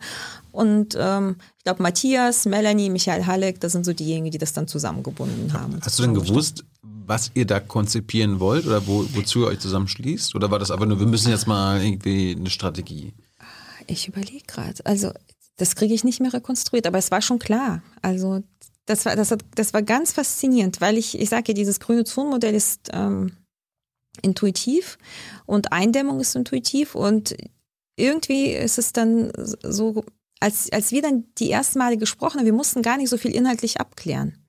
Tatsächlich miteinander, ja. Weil es so völlig klar war, wir hatten alle unabhängig Habt voneinander. Ihr so ein Zoom-Meeting gehabt oder wie ist das? Ähm, ja, so mehrere. Aber es gab kein großes Zoom-Meeting am Anfang, wo wir die Inhalte festgelegt hätten, sondern es gab ein Dokument. Mhm. Und das Faszinierende ist, dass dieses Dokument von 14 Leuten geschrieben wurde, die sich alle nicht so richtig kannten, die vorher auch kein großes Strategie-Meeting gemacht haben, aber die einfach genau verstanden haben, was so der Ausweg ist aus dieser Krise. Ne? Und dann haben wir dieses Dokument geschrieben. Es gab immer mal so Telefonate, aber eben kein großes äh, Treffen. Wir haben einfach dran gearbeitet, ja, und haben sozusagen diese Inhalte on the go beim Schreiben entwickelt. Und jeder für sich, du, weil du Politikwissenschaftlerin bist, okay, du machst den Politikteil? Genau, also ich, ich, ich durfte dann Europa machen. Also die haben mich dann angerufen und haben gesagt, so, wir haben doch dieses Grenzproblem und alle haben so ein bisschen auf dieses Grenzproblem gestartet. So, was machen wir denn jetzt, weil wir sind doch keine Insel und so. Mhm. Und äh, kannst du dann nicht mal was machen für uns? und so. Und ich hatte ja schon mal was zu Grenzen geschrieben. Ja, und ähm, so, ich glaube, hauptsächlich haben, haben, also der Max hat mich halt vorgeschlagen, weil er wusste, ähm, ich teile die Idee oder ich vertrete auch die Idee und vielleicht hat er auch meinen Grenzartikel gesehen und deswegen haben die mir dann Europa zugeschoben, haben gesagt, so, das ist jetzt der Textbaustein, den musst du jetzt zu Europa schreiben. Und Menno Baumann, unser Pädagoge, soll was zu Schulen schreiben. Ja, und so. Was hast du denn zu Europa geschrieben? Gilt das immer noch?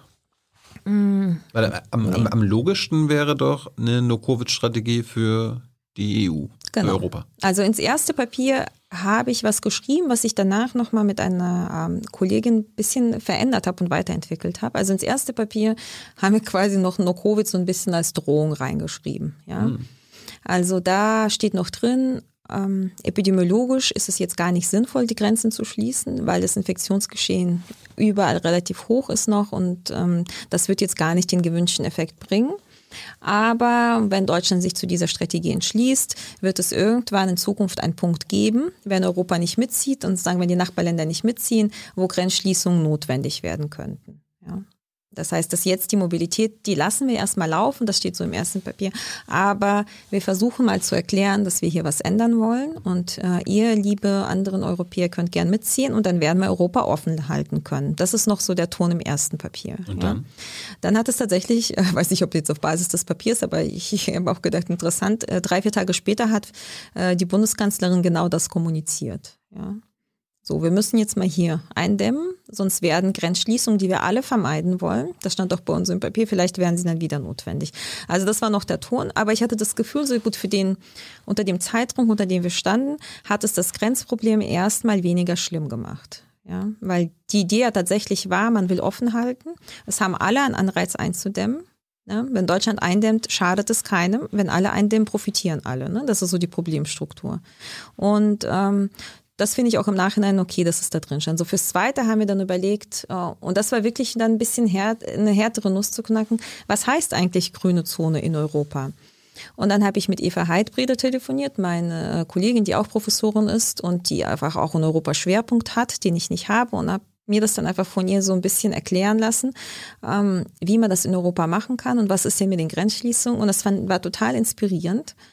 Äh, weil ich meine, rein logisch würde ich jetzt denken, an, ähm, basierend auf deine Idee, Familie, Haushalt, ha äh, Haus, Viertel, äh, Stadt, Landkreis, Bundesland, Land, dann mhm. ist das doch, kann das für Europa auch funktionieren. Ganz genau. Also da, da sind wir jetzt ja nicht drauf gekommen. Das Interessante ist, dass ich das nicht sofort parat hatte. So. Da sieht man auch manchmal, wie man selbst so in diesen Boxen drin hängt. Ja, also mhm. ich habe auch selbst immer in diesen Grenzen gedacht, ja, mhm. weil einfach dadurch, dass die Grenzen geschlossen worden sind letztes Jahr, das hat, glaube ich, sehr stark gewirkt. Ja, also die, so auch kognitiv einfach gewirkt. Die wurden geschlossen. Ja, um die Pandemie einzudämmen, musst du die Grenzen schließen. Und dann, was hat uns die nächste Welle beschert? Unter anderem, dass einfach alles unstrukturiert geöffnet wurde. Ja, das heißt, so ein bisschen Grenzschließungen waren dann einfach so drin. Und dann musste ich mich da selbst wieder rausdenken. Und das, da, das habe ich dann eben mit Eva gemacht, ja. Dass, dass wir einfach äh, dann so mit ihr zusammen bin ich drauf gekommen, dass eigentlich ähm, man Europa im Prinzip genauso föderal denken kann, wie wir jetzt auch Deutschland gedacht haben. Ne? also was du eben auch gesagt hast, die meisten europäischen Länder haben ja eine Art von föderaler Organisation. Mhm. Dann, äh, ich hatte netterweise so Studis, die mir angeboten haben, die recherchieren das für uns, weil die uns unterstützen wollten. Und dann haben sie eine Recherche gemacht und haben dann gesagt, hm, im letzten Jahr hatten schon 15 der ähm, 27 europäischen Länder eine Art von Zonenmodell gehabt. Ja, also dieses Denken an sich war schon da. Das heißt, es schien uns dann gar nicht mehr so unwahrscheinlich, dass wir das grüne Zonenmodell in Europa ähm, vielleicht erreichen können. Ja, und dann haben wir im Prinzip dann im zweiten Papier das aber wirklich so radikal durchdacht. Wir denken jetzt Europa überhaupt nicht mehr in Nationalstaaten. Wir denken das nur noch in äh, regionalen Einheiten. Wir denken die Grenzen weg. Mhm, Europa ja. der Regionen. Genau, Europa der Region. Das heißt, da, äh, und kommt du Ulrike Gero wieder. ja, kennst du bestimmt auch. Ich kenne Ulrike Gero. Möchte, mhm, okay. Das ist, glaube ich, das ist nicht nur Covid, sage ich mal vorsichtig. Ja, ja. Ulrike Gero. Ja, aber, aber, ihre Idee war ja auch mal Europa der Regionen. Ja, aber ich meine, das ist super anschlussfähig und mhm. äh, es ist ja so, dass ein Drittel Drittel der europäischen Bevölkerung, die, lebt, die leben ja in Grenzregionen. Das heißt, für die sind solche Grenzschließungen das sind ja massive Disruptionen ihres Alltags. Ja, das ist ähm, also ob das jetzt die sind, die pendeln, die sind ähm, die Freunde sind zum Teil auf der anderen Seite der Grenze. Ja, meine Schwester lebt bei Genf auf der französischen Seite, muss nach Genf reinfahren. Also die hat es auch alle richtig getroffen, diese Grenzschließungen, auch diese Grenzkontrollen. Mhm. Ja. Das heißt, das war klar irgendwie, das ist nichts, was wir nochmal machen können, auch nichts, was wir ähm, äh, was, was wir vorschlagen würden, aber wir würden eher damit arbeiten. Und unsere Idee war dann tatsächlich zu sagen, diese Regionaleinheiten, das kann also ein Landkreis sein auf der deutschen Seite, ähm, und die entsprechende Region auf der tschechischen Seite oder eben in Frankreich, dass die sich lokal organisieren und ähm, dass man da einfach versucht, die grünen Zonen grenzüberschreitend zu machen. Ja, und die Hoffnung war, und so liest sich auch dieses Europa, äh, dieser Europa-Abschnitt, den wir dann geschrieben haben, die Hoffnung war, dass sich von da aus, von dieser lokalen Ebene so eine Dynamik entwickelt, die dann auch irgendwann äh, die Regierung zum Kippen bringt. Wie könnte denn eine No-Covid-Strategie tatsächlich umgesetzt werden auf Europaebene? Muss das dann wirklich so eine Koalition der Willigen sein? Dann fängt da, keine Ahnung, Deutschland, Holland, Frankreich an und den anderen ziehen nach? Oder könnte das irgendwie politisch geregelt werden? Keine Ahnung. Ne? Also, dass es dann nicht eine MPK gibt, sondern eine Staatschefsrunde. Äh, Kann, aber wenn man sich sozusagen dieses. Oder die EU-Kommission äh, ja. beschließt das oder das EU-Parlament. Was wäre da die Voraussetzung? Was wäre die am liebsten? Also na, am liebsten wäre es mir, wenn es der Europarat also äh, beschließt. Das heißt, wenn die äh, europäischen Regierungschefs und Chefinnen zusammenkommen mhm. und sagen, wir ändern jetzt unseren Kurs in der Pandemiebekämpfung äh, und äh, wir machen das jetzt so. Also das ist das, was wir auch im Papier geschrieben haben. Das ist das, was ähm, sagen am schnellsten, am effektivsten funktionieren würde, ganz viele Probleme lösen würden. Das ganze, das ganze Mobilitätsproblem äh, bestünde nicht mehr in der EU, weil die Gesellschaften sind ja sehr, sehr eng verzahnt. Ja. So. Und ähm, das wäre natürlich am besten. Wir haben ein Papier und ich würde sagen, im Nachhinein, das war naiv irgendwie geschrieben, das könnte von der lokalen Ebene diese Dynamik ausgehen. Ne? Und die Regierung, wenn sie sich nicht einigen können, dann kommen sie halt zum Schluss. Inzwischen, und das haben wir, glaube ich, auch in Deutschland gesehen, du kannst lokal dich so ein bisschen abstrampeln und kannst es versuchen, in deinem Landkreis besser zu machen. Ja, du kannst sagen, ich teste mehr, mein, ich brief nochmal die Leute von meinem Gesundheitsamt, wir machen das mal anders. Aber das wird niemals den Effekt haben, wenn du nicht die Unterstützung von oben hast. Also idealerweise müsste das wirklich der Strategiewechsel beschlossen werden und dann aber lokal umgesetzt werden. Also du brauchst eigentlich so eine Klammer, hm. um das zu knacken. Was hältst du eigentlich von diesen Modellprojekten wie in Tübingen? Well, also ist, ist jetzt nicht, ähm, oder anders. Grundsätzlich ähm, ist es zu begrüßen, dass es nach einem Jahr sehr schlecht gelaufener Pandemie Versuche gibt, was anderes zu machen. So, das würde ich mal so ganz abstrakt ähm, ähm, feststellen. Was ich mir gewünscht hätte, ist, man macht Projekte, mit denen man ausprobiert, ob man das Infektionsgeschehen stärker eindämmen kann, statt ausprobiert, bei welcher Inzidenz kann ich eigentlich öffnen, äh, ohne dass mir die Intensivstationen um die Ohren äh, mhm. fliegen. Ne? Und ich habe das Gefühl, das ist der Versuch, der gerade stattfindet. Bei welcher Inzidenz kann ich öffnen, ohne dass es ganz schrecklich wird? So, das, das halte ich von diesen aber das scheint ja die, auch die bundespolitische Strategie immer noch zu sein, sich äh, an der Auslastung der Intensivbetten zu orientieren. Wo einfach nur von der Logik her das schon, finde ich, immer fatal ist, weil sobald du feststellst, dass die überlastet sind, dann ist es ja schon viel zu spät, weil die nächsten zwei Wochen werden ja dann auf jeden Fall noch krasser werden, weil dann das ist sozusagen das nachgelagerte Problem. Ja. Das, das, davor kommt ja schon das Problem, dass jeder Mensch, der im Krankenhaus mit Corona landet. Auch das ist schon zu spät. Ne? Mhm. Also die Vorstellung, das habe ich nie verstanden, was man da eigentlich argumentiert. So, wir müssen das Gesundheitssystem, äh, können wir so ein bisschen füllen und wir müssen dann noch, natürlich muss man das erweitern. Also sozusagen, als, als am Anfang es hieß, man muss jetzt die Kapazitäten erweitern, ja, weil die Welle rollt an, habe ich gedacht, klar, ja, also die, wenn die Leute kommen, dann ist es ganz gut, wenn sie wenigstens ein Krankenhausbett haben. und Morgen, wenn wir nicht in der gleichen Situation äh, enden wie in Italien, dass die Ärztinnen dann vor Ort entscheiden müssen, wem geben sie jetzt das Beatmungsgerät. Also natürlich musste man diese Kapazitäten erweitern. Das Problem ist aber, wenn du sie erweiterst, heißt es nicht, dass du sie füllen musst. Ja, du musst natürlich immer noch dahin arbeiten, dass du sie gar nicht erst füllst. Was ist, und dann frage ich mich immer, was ist eigentlich die Vorstellung, ähm, was passiert mit Corona-Patienten, wenn sie ins Gesundheitssystem reinkommen. Und ich glaube, wirklich viele haben die Idee, ah, na ja, also wenn du das Beatmungsgerät kriegst, dann kommst du da ja auch wieder raus. Ja, und die sehen nicht, dass äh, ich glaube 30 Prozent aller Hospitalisierten sterben und 50 Prozent aller, die beatmet werden. Und das sind horrende Zahlen. Ja. ja. Das stimmt. So, das heißt, selbst wenn die Kapazitäten da sind, das heißt, selbst wenn wir alle versorgen könnten, die eine Versorgung brauchen, hast du immer noch sehr, sehr viele Menschen, die sterben. Und deswegen kann ich das nicht verstehen, dass man das überhaupt so als Maßzahl nimmt, ja, weil die Idee ist, dass die Leute nicht krank werden, dass die nicht ins Krankenhaus kommen und nicht, dass die da reinkommen und ein Teil stirbt dann, der Rest überlebt dann die Beatmung, die anderen 50 Prozent sind schwer gezeichnet. Das ist jetzt nicht so, dass man dann wirklich sofort ins Leben zurückkehrt. Die brauchen eine Reha, die müssen zum Teil laufen lernen haben manchmal irreparable Schäden. Also ich, ich kann das nicht verstehen, dass wir ernsthaft drüber sprechen. Es müssen ja nur die Krankenhauskapazitäten ausreichen. Ja, man musste sie am Anfang bereitstellen, als man dachte, als man hat ja viel zu wenig Tests. Ja, das heißt, am Anfang, als es losging, wusste man nicht, wie schlimm ist es jetzt eigentlich, das Infektionsgeschehen, wie schlimm trifft es uns. Und da verstehe ich das total, dass man sagt, also das Allerschlimmste, was passieren kann, ist, dass wir das überlasten. Aber dass man das jetzt als Maßzahl nimmt, naja, wir können das immer gerade so machen, dass wir das nicht überlasten, beats me. Ja, also ich kann es nicht, ich wundere mich auch, wie selten das mal angesprochen wird. Hey Leute, Thilo hier. Unsere naive Arbeit in der Bundespressekonferenz und unsere wöchentlichen Interviews, die sind nur möglich, weil ihr uns finanziell unterstützt. Und damit das so bleibt, bitten wir euch, uns entweder per Banküberweisung oder PayPal zu unterstützen. Weitere Infos findet ihr in der Podcast-Beschreibung. Danke dafür. Nochmal kurz zurück zur EU. Würde es vielleicht helfen, wenn die EU-Kommission oder das Parlament oder beide so eine Art EU-Infektionsschutzgesetz verabschiedet und dann gibt es halt so eine europaweite Pandemiebekämpfung? Ja, ich würde es nochmal globaler sagen. Noch globaler. Also ich, äh, ich habe tatsächlich gedacht, warum ist das eigentlich so schief gelaufen? Ja, und das ist ja in den meisten Ländern schief gelaufen, mit, mit Ausnahme einiger weniger. Ne? Und ähm, ich glaube, und da kommt einfach auch mein Forschungsschwerpunkt nochmal rein, ich arbeite ja eigentlich zu internationalen Normen und zum Völkerrecht. Ja? Und was man ja sehr gut beobachten kann, ist, dass es wirkt. Ja? Das heißt, wenn es eine Norm gibt, die eine bestimmte Vorgabe macht an die Staaten, dann halten sich die meisten Staaten dran. Was ist bei dieser Pandemie passiert? Also diese Katastrophe hat stattgefunden. Viele oder sozusagen die Expertinnen wussten, dass es dazu irgendwann kommt.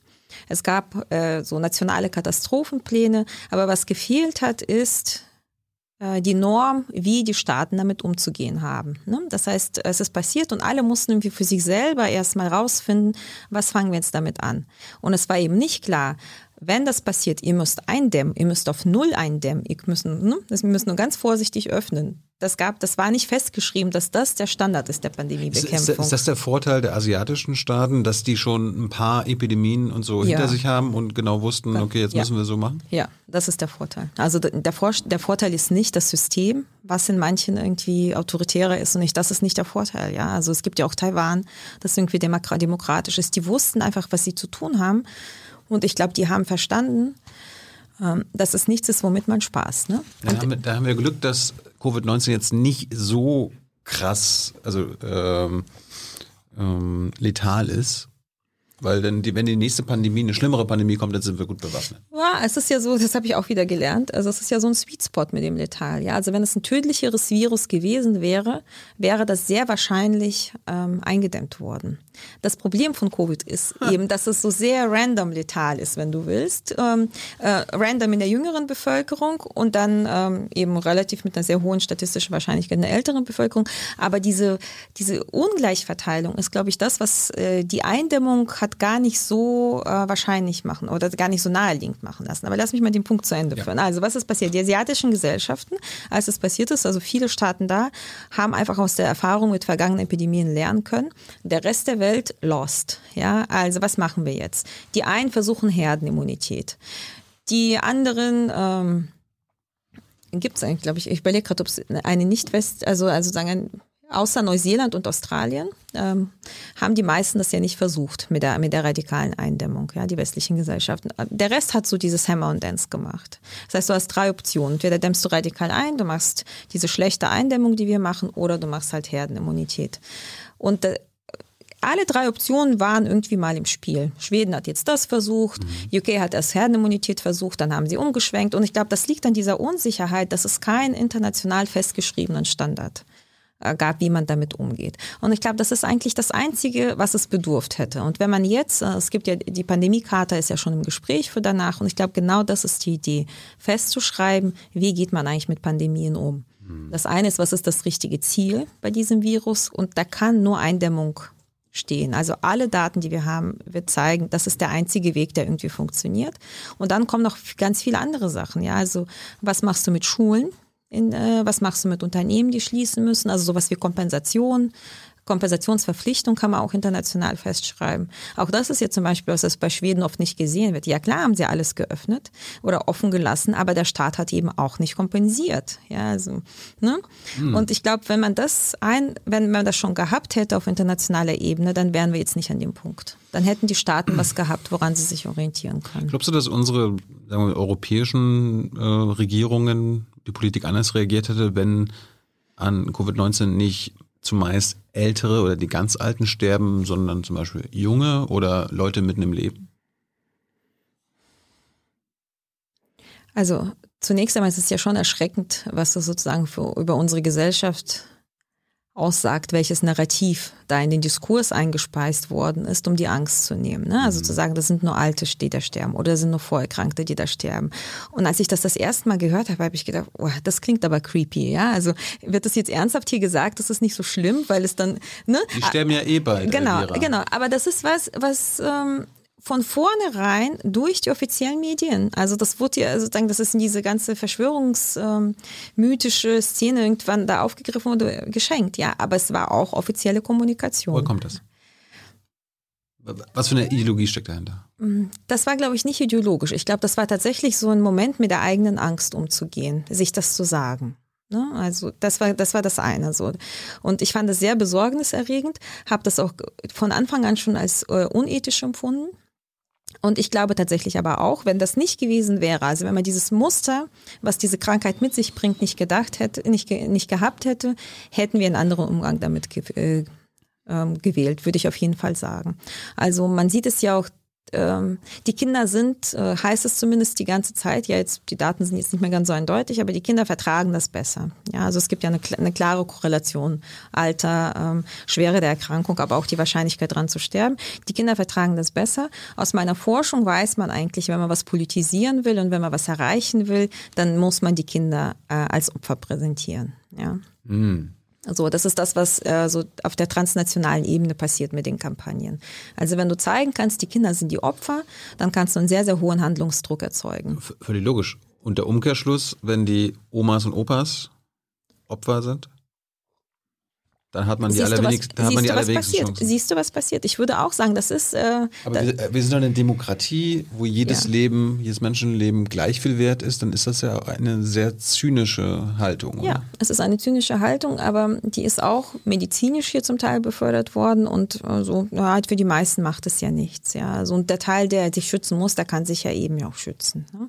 Und bei Schützen dann eben auch bedeutet, ähm, dass sich eben die Älteren und die Vorerkrankten einfach zum Teil seit einem Jahr wirklich massiv einschränken. Also für die gab es dann auch keinen Sommer oder zum Beispiel auch Familien, die ein vorerkranktes Kind haben. Man denkt immer, die Leute sitzen alle im Altersheim und das kann man doch so ganz gut hermetisch abriegeln, aber die leben natürlich in der Gesellschaft, ja.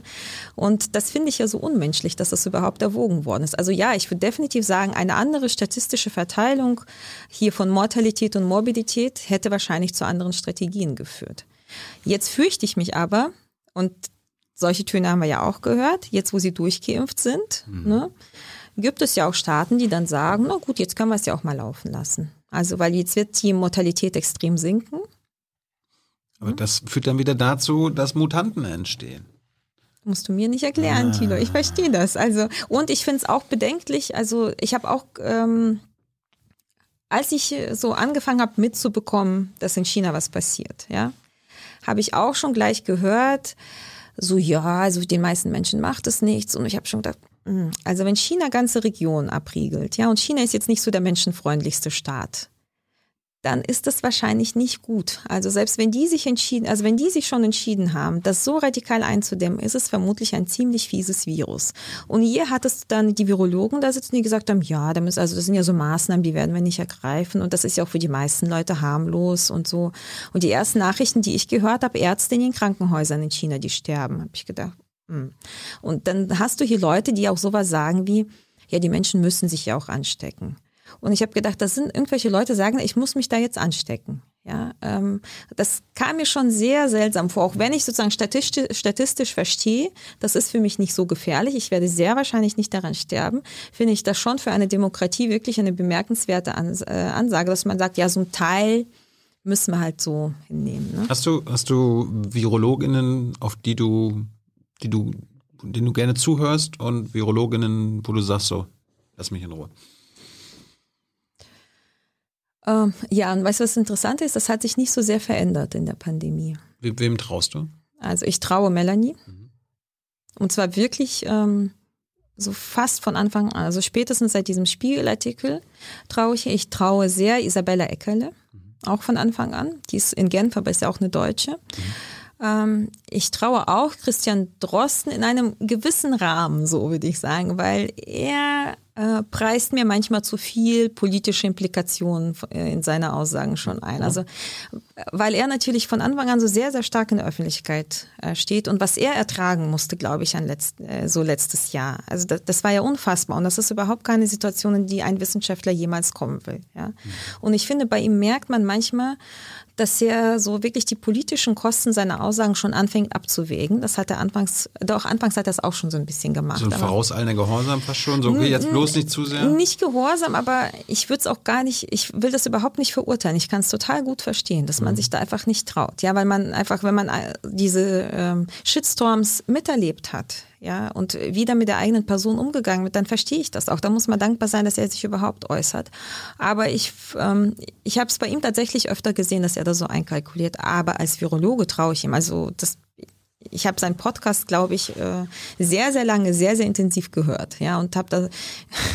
Hörst du auch den Strick-Podcast? Oder Gibt es einen Strick-Podcast? Ja, ja. Ah, habe ich auch eine Weile lang gehört, ja. Fand ich auch ganz gut. Also der war so mehr hands-on, der hat sich mehr bemüht, so Sachen für den Alltag mitzugeben.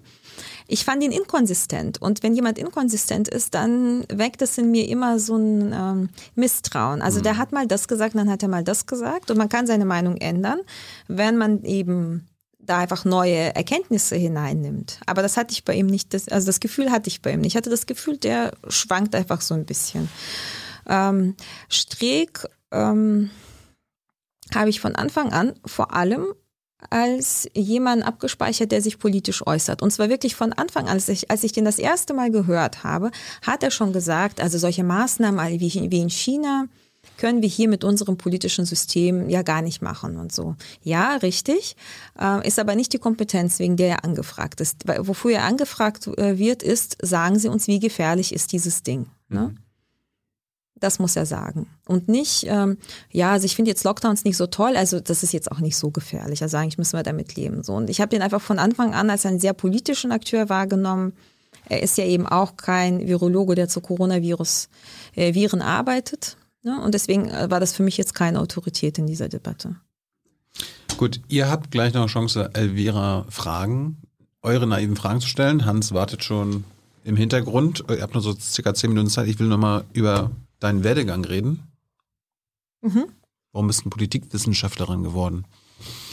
Ich bin Politikwissenschaftlerin geworden, so ein bisschen unabsichtlich. Eigentlich wollte ich ja Mathematikerin werden, ja. Und ich habe auch angefangen, Mathematik zu studieren mhm.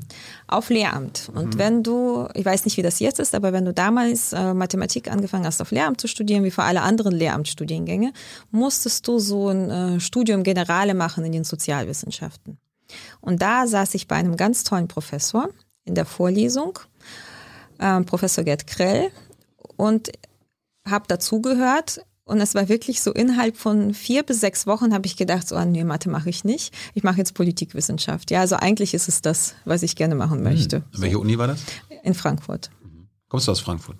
Ähm, ich komme eigentlich aus der UdSSR. Und UdSSR? Ja. Gibt, die gibt es doch gar nicht. Die gibt's, ja, aber so. Als ich nach, genau, als ich nach Deutschland gekommen bin, gab es ja auch nicht mehr. Das war 92, aber es war sozusagen, in, also es war dieser Auflösungsprozess. Was heißt denn UdSSR? Ist das Russ, jetzt heutiges Russland oder ähm, Litauen. Litauen. Also es war ja die litauische ah, SSR. Ah, ja, ja. Okay. Die litauische sowjetische Republik. Warum bist du hergekommen? Weil meine Eltern ähm, Aussiedler sind. Also mein Vater ist Deutscher, meine Mutter ist Russin und wir kamen noch so mit der zweiten Welle mhm. der Aussiedler. Da sind ja ganz viele Russlanddeutsche. Die zweite so nach, Welle. Genau. Wieder, oh Gott, ich habe Welle gesagt, ja. genau, also so kamen wir nach Deutschland und ähm, ich war in Hanau, habe ich gelebt. Wie, wie alt warst du, als du gekommen bist? Zwölf. Wie gut war dein Deutsch? Null. Wie schnell konntest du fließend Deutsch sprechen? Nach einem Jahr. Nach einem Jahr? Es geht in dem Alter. Wow. Es geht, also ist, ist es in dem Alter überhaupt kein Problem. Ich glaube, mein Bruder war zum Beispiel noch schneller. Der hat, glaube ich, so nach sechs Monaten. Der, aber, ist, der aber, ist ein bisschen jünger. Aber du bist dann in die Schule gekommen. Genau. Du konntest kein Wort Deutsch? Ich konnte kein Wort Deutsch. Und ja. hast es ganz schnell gelernt? Ja, also es war schon eine schreckliche Zeit. Ich will jetzt auch nicht sagen, dass es schön war. Ja, also ich war in der siebten Klasse, kam hier ähm, in die fünfte, zwei Jahre zurück. Mhm. Ne? Also war schon bitter. Also es ist gerade in dem Alter bitter, wenn du zwölf bist und dann sitzt du auf einmal da mit lauter Zehnjährigen, die so alt sind wie dein Bruder. Das war jetzt nicht so schön, ja. Und dann, ähm, als wir dann nach Hanau kamen, das war dann ein halbes Jahr später, da waren wir schon ein halbes Jahr in Deutschland, dann waren, hätte ich quasi nach den Sommerferien dann in die sechste gehen müssen und ich habe gesagt, das mache ich nicht. Also ich will mindestens ein Jahr wieder gut machen und entweder ich komme dann in die siebte, so dass ich nur ein Jahr verloren habe, oder ich gehe überhaupt nicht mehr in die Schule. Und ich hatte einen ganz tollen Lehrer und einen ganz tollen Direktor und die haben gesagt, wir versuchen es jetzt einfach mal. Und obwohl du kein Deutsch kannst oder jetzt nicht so gut noch kannst und obwohl du jetzt Französisch anfangen musst, in der siebten Klasse, das war ja auch noch, und Englisch konnte ich natürlich auch nicht. Äh, wir machen das mal. Und dann hat es funktioniert. Und jetzt kannst du Deutsch, Englisch, Französisch und Litauisch? Ähm, ich kann Russisch natürlich und Litauisch konnte ich fließend, weil ich war auf einer litauischen Schule. Aber das ist irgendwo vergraben in meinem Kopf. Ja, ich habe ja niemanden, mit dem ich jetzt spreche. Also äh, guckst du, was in Litauen in Sachen Pandemiebekämpfung passiert? Ja. Wie läuft's denn da? Ähm, es lief eine Weile ziemlich gut. Also sie haben auch viele Ansätze von so grünen Zonen. Also es gab diese Baltic Bubble. Ja, also die haben sich mit Lettland und Estland auch zusammengeschlossen. Also da, da ähm, haben sie einiges richtig gemacht, aber die haben auch äh, Fehler gemacht und hatten auch eine sehr, sehr hohe Sterblichkeit. Also ich glaube, die haben eine Zeit lang sogar europaweit auf Bevölkerung umgerechnet, das angeführt. Also äh, nicht so super. Hm. Aber ich komme mal zurück. Also, ähm, genau, ich, ich habe dann in Frankfurt studiert und dann hatte ich dann. Aber Frankfurt diese, oder Frankfurt-Main? Main. Main. Hatte ich diese Politikwissenschaftsvorlesung und es war internationale Politik und da ging es um Krieg, Frieden, Ungleichheit, Migration, Umwelt und ich habe irgendwie gedacht, ja, also das sind so die Themen, mit denen möchte ich mich beschäftigen. Tschüss Mathe. So, und dann habe ich so Politik für mich klar gekriegt, schon im ersten Semester, dass ich studiere jetzt Politikwissenschaft und danach habe ich, glaube ich, nochmal so parallel so acht, neun verschiedene Fächer studiert und habe dann letztendlich meinen Abschluss gemacht in Politikwissenschaft, Pädagogik und Psychoanalyse. Hast du Diplom oder? Magister. Magister. Was war die Magisterarbeit? Die Magisterarbeit habe ich mit einer Freundin geschrieben und wir haben untersucht, wie ähm, internationale Normen, die es schon gibt, geschwächt werden. Und wir haben untersucht das Foltertabu. Also hm. damals, ähm, das war 2006, als wir die Arbeit geschrieben haben. Das war also einige Jahre nach Abu Ghraib. Und wir haben uns die US-Debatte angeguckt. Wir haben sie eigentlich versucht, diese Norm, die absolut ist und die eigentlich sehr stark gilt, versucht, so ein bisschen zu relativieren und aufzuweichen. Und der zweite Fall, den wir hatten, äh, war Nuklearwaffen, weil damals hatten einige in den USA die Idee, so Mini-Nuklearwaffen zu bauen, die man auch in normalen Kriegen einsetzen kann. Also nicht diese Riesenbomben, sondern so, dass man quasi versucht hat, äh, so in den Diskurs einzuspeisen, man könnte doch mal so Mini-Nukes bauen. Und das war unsere zweite Fallstudie. Wollen wir über die beiden Sachen kurz nochmal reden? Oder oh Gott, steckst du da nicht so lange? also ich, ja, aber Folter. Es gibt ja immer noch ein offenes Gefängnis in Guantanamo, mhm. wo die USA Menschen foltern oder seit 20 Jahren da drin sitzen lassen mhm. haben, ohne Anklage. Mhm. Ähm, jetzt haben wir einen Bundespräsidenten, äh, Frank-Walter Steinmeier, der ja auch äh, mitverantwortlich dafür ist, dass einer, der, also Murat Konatz, vier Jahre da in Guantanamo gesessen hat. Äh, ist das gut für unsere Demokratie, dass wir jetzt einen Bundespräsidenten haben, der mitverantwortlich für Folter ist? Ich würde jetzt, glaube ich, die Frage nicht so in der Schärfe äh, stellen. Ja, also ich würde eher versuchen zu analysieren, ähm, wie sozusagen dazu kam, in welcher Situation man damals war. Ja. Ich will es jetzt auch nicht entschuldigen. Ich, ich glaube, meine Perspektive so als Politikwissenschaftlerin wäre jetzt in dem Fall eher eine erklärende. Ja, also wie ist sowas möglich, dass sowas wie Guantanamo passiert? Und da gibt es, glaube ich, einfach gute Erklärungen. Wie, wie, ist es möglich, dass das immer noch auf ist? Mhm. Genau, wie ist es möglich, dass das immer noch auf ist, ja. Ist jetzt äh, nicht ganz mein Schwerpunkt, aber man könnte natürlich über, also, also was ich interessant finde, äh, wie werden die Menschen konstruiert, die da drin sitzen, ja. Ähm, warum löst man das nicht auf? Und ich meine, Obama hatte das ja eigentlich schon versprochen, ne, dass er das beendet. Und dann war einfach klar, die Situation, die man geschaffen hat, aus der kommt man gar nicht so leicht wieder raus. Ja, also wohin jetzt mit denen? An sich ist das so, also ich sagen, wenn es meine eigene moralische Überzeugung ist, das ist unethisch. Also ich ähm, schließe mich dem an, dass sozusagen auch die äh, lebenslängliche Strafe eine absolute Ausnahme sein sollte. Äh, Menschen ohne Gerichtsverfahren einzusperren, ist eigentlich nicht möglich in einer Demokratie. Ja. Und wir haben aber so durch die Magisterarbeit, tatsächlich durch diesen Folterfall, haben wir auch gesehen, wozu Demokratien fährt, äh, na, fähig sind, wenn sie sich in einer Krisensituation befinden.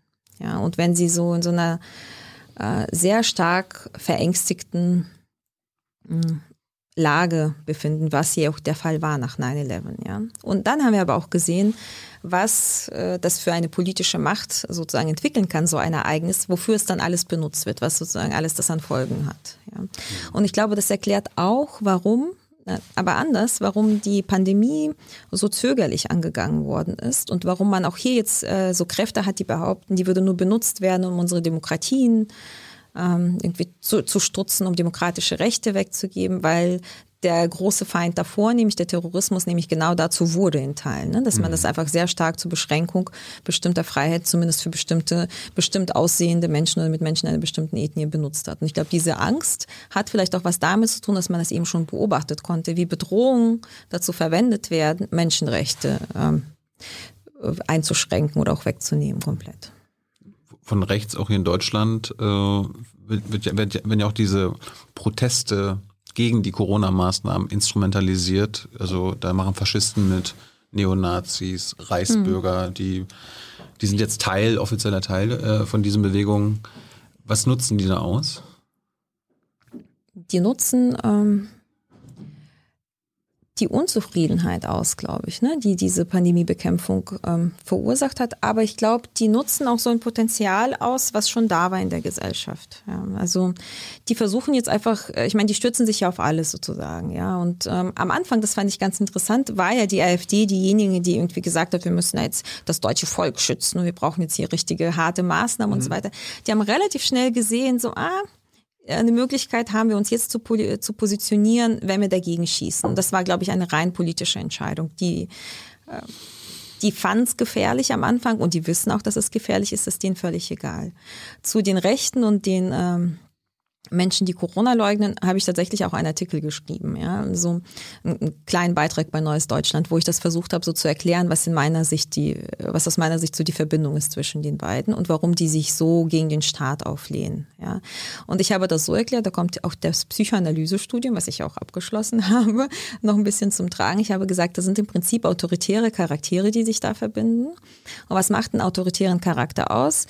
Der arbeitet nicht mit Sachgründen, also so das Verhalten, was von autoritären Charaktere, also was autoritäre Charaktere an den Tag legen, ist immer von Autoritäten diktiert. Da sind dann eben die Eltern. Ja, also man schlägt nicht ein anderes Kind, weil man weiß, es tut dem Kind weh, sondern weil dann die Mama kommt und dich anschnauzt. Ja, so also so lernen. Also das ist die Idee mhm. tatsächlich. Ja, das heißt der Sachgrund, man schlägt nicht, weil es jemandem weh tut, oder ähm, man dämmt das Virus ein, weil es da ist und weil es ihm Schäden anrichtet, ist nicht das, was verhaltensleitend ist, sondern es kann nur jemand sein, der dir das sagt, ja.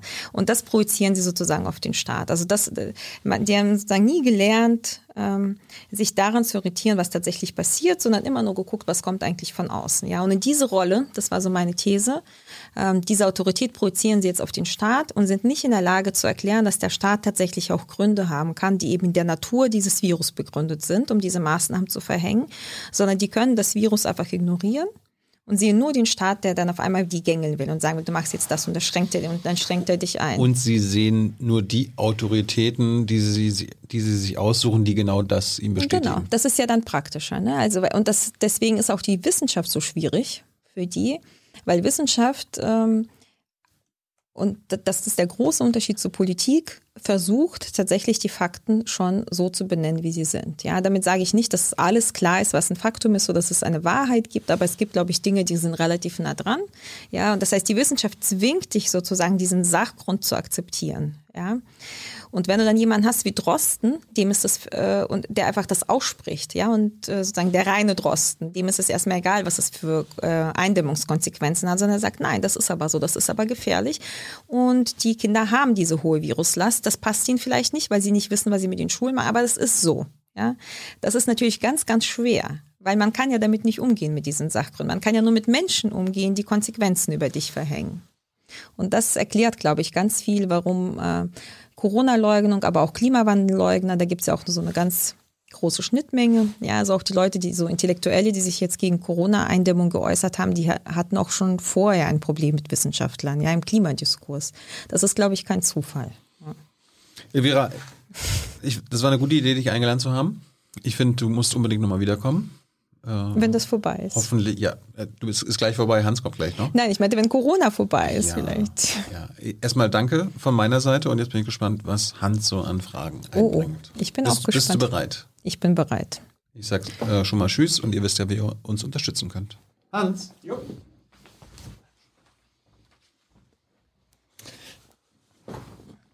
So. Ja, da war einiges los im Chat. Es gab eine ganze Reihe von kritischen Anmerkungen, sowohl Fragen als auch Anmerkungen. Ich fange einfach mal damit an. Das kannst du ja ab, ne? Was hat eigentlich eine, wieso ist eine Politologin berufen, zu Corona was sagen, zu sagen? Was macht die zur Corona-Expertin? Ist das die kritische Frage? Ja, das ja. wurde gesagt. Im Grunde äh, Politologen äh, haben keine Ahnung von Corona. Was haben die da zu suchen? Was hat die Frau da zu suchen? Mhm. Habe ich ganz oft gehört, ist aus Eben. meiner Sicht überhaupt nicht äh, schwer zu erklären. Also mhm. zum einen die Corona-Krise ist keine rein epidemiologische Krise, sondern der Großteil dieser Krise passiert ja gesellschaftlich. Ja, und natürlich sind wir als PolitikwissenschaftlerInnen dafür ausgebildet, eben auch soziale Prozesse zu analysieren. Ja, das heißt, das, was passiert, welche politischen Entscheidungen werden getroffen, welche gesellschaftlichen Reaktionen äh, sehen wir, das ist sozusagen mein täglich Brot. Dazu gibt es aber noch viel mehr. Ja, also wir hatten ja schon die EU-Frage jetzt mit Thilo besprochen. Ja, das Problem äh, kann eben nicht nationalstaatlich gelöst werden. Es können auch nicht Epidemiologen lösen, sondern die Frage ist, wie geht man jetzt auf der EU-Ebene damit um? Wie gehen wir global damit um? Da braucht man eben Leute, die globale Prozesse verstehen und die auch internationale Prozesse verstehen.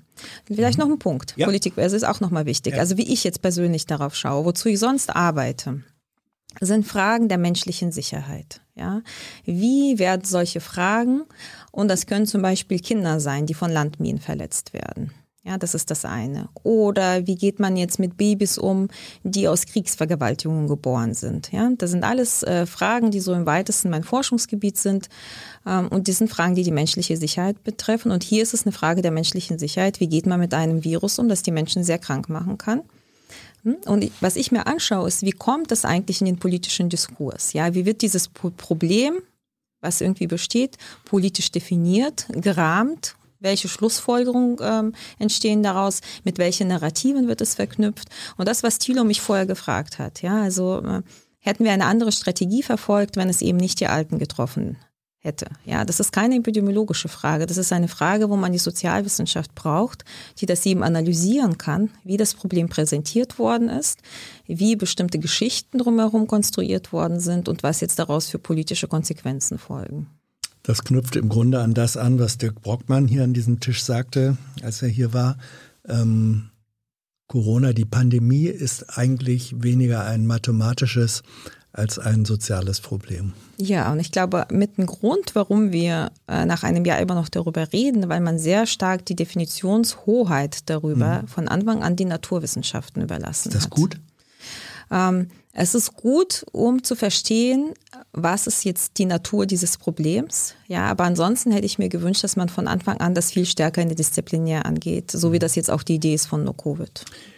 Dann wird ziemlich hart gesagt, No Covid bedeutet No Grundrechte. Weil die Grundrechte durch eine harte Lockdown-Strategie, hm. die es mindestens zeitweise gibt, noch härter eingeschränkt werden. Das kann das muss doch in einer an Demokratie und offener Gesellschaft äh, interessierten Politologin auch irgendwo gegen den Strich gehen. Mhm. Ich würde äh, zunächst mal entgegnen, dass das, was die Grundrechte einschränkt, das Virus ist. Ja, also das ist auch eine Perspektive zu sagen, es schränkt nur der Staat ein, die eben übersieht, dass auch das Virus die Grundrechte einschränkt. Nee. Das schränkt ein. Also das schränkt äh, nicht formell ein, aber das schränkt natürlich informell ein, weil die Menschen, die ja zu den Risikogruppen zählen, ja, da sind zum Beispiel Leute, die vorerkrankte Kinder haben oder die selbst Vorerkrankungen haben, da sind auch Erwachsene, ja, die müssen sich massiv einschränken daraufhin, weil sie das Risiko eben nicht tragen können. Das ist keine individuelle Entscheidung, ja, ob man das äh, laufen lässt oder nicht, weil es gibt eben Leute, die sind objektiv einem Risiko ausgesetzt und die werden ihre Grundrechte niemals ausleben können, auch wenn sie sie formal haben. Sie werden das nicht machen können, solange diese Bedingung existiert, die für mhm. sie eine richtige äh, Einschränkung ist. Das ist der erste Punkt. Dann der zweite Punkt ist, No-Covid ist eine Öffnungsstrategie. Ja, das ist eine Strategie, die darauf abzielt, diese Bedingungen wegzuschaffen, eben damit der Grund für die Grundrechtseinschränkung entfällt. Ja? Das ist aber genau der Aspekt, den ihr immer wieder betont. Mhm der aber anscheinend in großen Teilen der Öffentlichkeit so nicht aufgenommen mhm. wird, mhm. sondern es wird eher gesehen, nur Covid bedeutet noch härtere Einschränkungen. Mhm. Im Grunde ist euer Argument, wenn ich es richtig verstehe, das alte Sprichwort, lieber ein Ende mit Schrecken als ein Schrecken ohne Ende. Ja, das und. Und? Und wenn man sich die Dauer anschaut. Ja, ja eben, also, das ist ja Ende mit Schrecken und danach kann dann was Neues anfangen. In der Öffentlichkeit wahrgenommen wird aber eher, jetzt beginnt ein noch schrecklicherer Schrecken und zwar ohne Ende. Wie kommt man dahin, was läuft falsch in der Kommunikation, ähm, dass dieses Bild, das so ein ganz anderes ist als das, was ihr seht als Möglichkeit, dass das so anders ankommt. Warum hm. ist das so? Ich würde noch mal sagen, also das, was ich zu Thilo schon gesagt habe, dieses Bild besteht ja nur in Teilen der Presse, ja, und es wird natürlich ganz bewusst forciert. Ähm, es ist auch, äh, die No-Covid-Strategie ist auch in sehr vielen Medien auch richtig dargestellt worden, so dass wir uns da auch richtig repräsentiert gefühlt haben. Was ich jetzt aber ähm, gesehen habe, ist, wir sind zu einer Projektionsfläche für gescheiterte Pandemiebekämpfung geworden, ja. Das heißt, die Leute von uns, die eigentlich, also wir alle, ja, von Anfang an im Prinzip predigen und auch schon seit letztem äh, Frühjahr, das muss man anders machen, ja. Man kann nicht mit diesem Virus leben. Man muss das äh, runterdrücken und muss es auch halten, so wie das im Sommer eigentlich der Fall war, nur dass es eben nicht gehalten worden ist. Das heißt, man hat jetzt so das Ganze immer die Notwendigkeit geschaffen für immer weitere Lockdowns, Ja, und dann kommen wir und sagen, wir wollen das beenden und werden zur Projektionsfläche für diesen Frust, der sich verständlicherweise angestaut hat. Ja, also, also es gibt ja äh, im Grunde steckt dahinter, dass Menschen bereit sind, nochmal zusätzliche, ich sag mal, Entbehrungen aus sich zu nehmen, wenn sie die Hoffnung haben, danach ist es besser. Ja. Diese Hoffnung wird aber offenbar in zunehmenden Teilen nicht mehr gesehen. Mhm. Und deswegen wird gesagt, nein, ihr mutet uns etwas zu, was eine Verschärfung ist, und es gibt dann aber keine Erleichterung hinterher. Mhm. Und äh, eine, äh, ein, äh, eine Kritik, die hier zu lesen war im Forum, war eben, was soll dieses ganze No-Covid-Geschwafel, wörtlich Geschwafel, selbst wenn äh, es einen R-Wert von 0,1 äh, geben sollte, im letzten Sommer war es ja teilweise so, dann macht man wieder auf und dann kommt er wieder, weil wir es ja mit einer internationalen Community mhm. zu tun haben. Das könnt ihr ja nicht verhindern, dass es hinterher dann doch wieder ansteigt also wenn unsere Konzepte umgesetzt mhm. worden wären, dann hätten wir das verhindern können. Ich habe ja im, letztes Jahr im Mai 2020 schon einen Artikel geschrieben, wie man Grenzen öffnen sollte, damit man eben die niedrige Inzidenz halten kann. Ja, und das ist ja das, was ich mit äh, Thilo auch vorher mhm. besprochen habe. Ja, man schafft erstmal Verbindungen zu den Staaten, die auch eindämmen, weil Eindämmung ist kollektives Interesse. Ja, das ist kollektiv optimal. Wenn du die, wenn du das schaffst, das einzudämmen, dann hast du alles. Dann hast du Mobilität, dann hast du Urlaub, dann hast du offene Schulen. Ja, dann fällt das alles weg. Dann musst du keine Maske tragen. So, das muss man, glaube ich, erstmal verstehen. Ähm, was wir jetzt auch nochmal haben, ist natürlich ähm, die Impfung, die auch helfen wird, das unten zu halten, weil du ja in der Bevölkerung das ist ja das, worauf wir hinarbeiten, ja, die, die Immunität. Das wird jetzt noch mal leichter sein. Letztes Jahr wäre das im Sommer auch gegangen, aber eben mit sehr viel äh, stärkeren Mobilitätskontrollen, die notwendig gewesen wären. Also du hättest es so machen müssen, wie das im Prinzip Australien machen oder Neuseeland, dass die ganz stark die Einreisen kontrollieren. Ja, man hätte das aber natürlich auch als Anreiz nutzen sollen. Das war mein Argument damals, europaweit darauf zu drängen, dass man das Problem europaweit löst. Aber lass uns mal über, damals war damals, ähm, die, die vergossene Milch von gestern, mhm. lass uns über das reden, was jetzt möglich ist. Die Frage war, ähm, wenn man heute mit No-Covid, also sozusagen härterer Lockdown, wenn man heute damit anfangen äh, würde, wie lange würde es dauern, bis man bei einer Inzidenz von unter 10 äh, landen würde?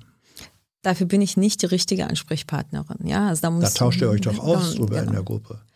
Ich weiß jetzt nicht, was der aktuelle Modell. Tatsächlich mhm. kann ich dir das nicht sagen. Also was ich so kenne, ist, mhm. ähm, ich kann dir das sagen, was wir im Januar gesagt ja. haben, ja. Und da war die Idee, wenn man, wenn das, ähm, wenn sich der Trend fortsetzt und wenn man die Mutante auch noch unter Kontrolle halten kann, dann hätten wir Ende März an einem Punkt sein können, wo man tatsächlich so eine niedrige Inzidenz hat, dass man tatsächlich strukturiert öffnen kann. Ja. Also Zeitraum von anderthalb bis zwei Monaten. Genau, okay. ja. Also ich hatte, ich weiß ja. noch, ich habe das damals für mich selber, als wir so anfingen zu arbeiten, habe ich so gedacht, ja, Ende März, das klingt irgendwie total gut und dann kann man dann, wenn man das dann strukturiert öffnet, dann kann Mitte Mai einfach alles vorbei sein. Mhm. So, das war so der Gedanke, den ich hatte.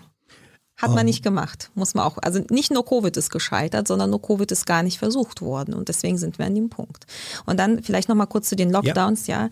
Also ganz oft passiert es, dass wir uns für, für irgendwelche politischen Entscheidungen rechtfertigen müssen, die wir nicht treffen, die wir nicht zu verantworten haben. Und die Politik hört größtenteils nicht auf uns. Ja. Und deswegen, das ist mit dem Grund, warum wir an diesem Punkt sind. Ja. Und ähm, jetzt ist äh, der nächste Lockdown notwendig. Jetzt müssen wir uns für den Lockdown rechtfertigen.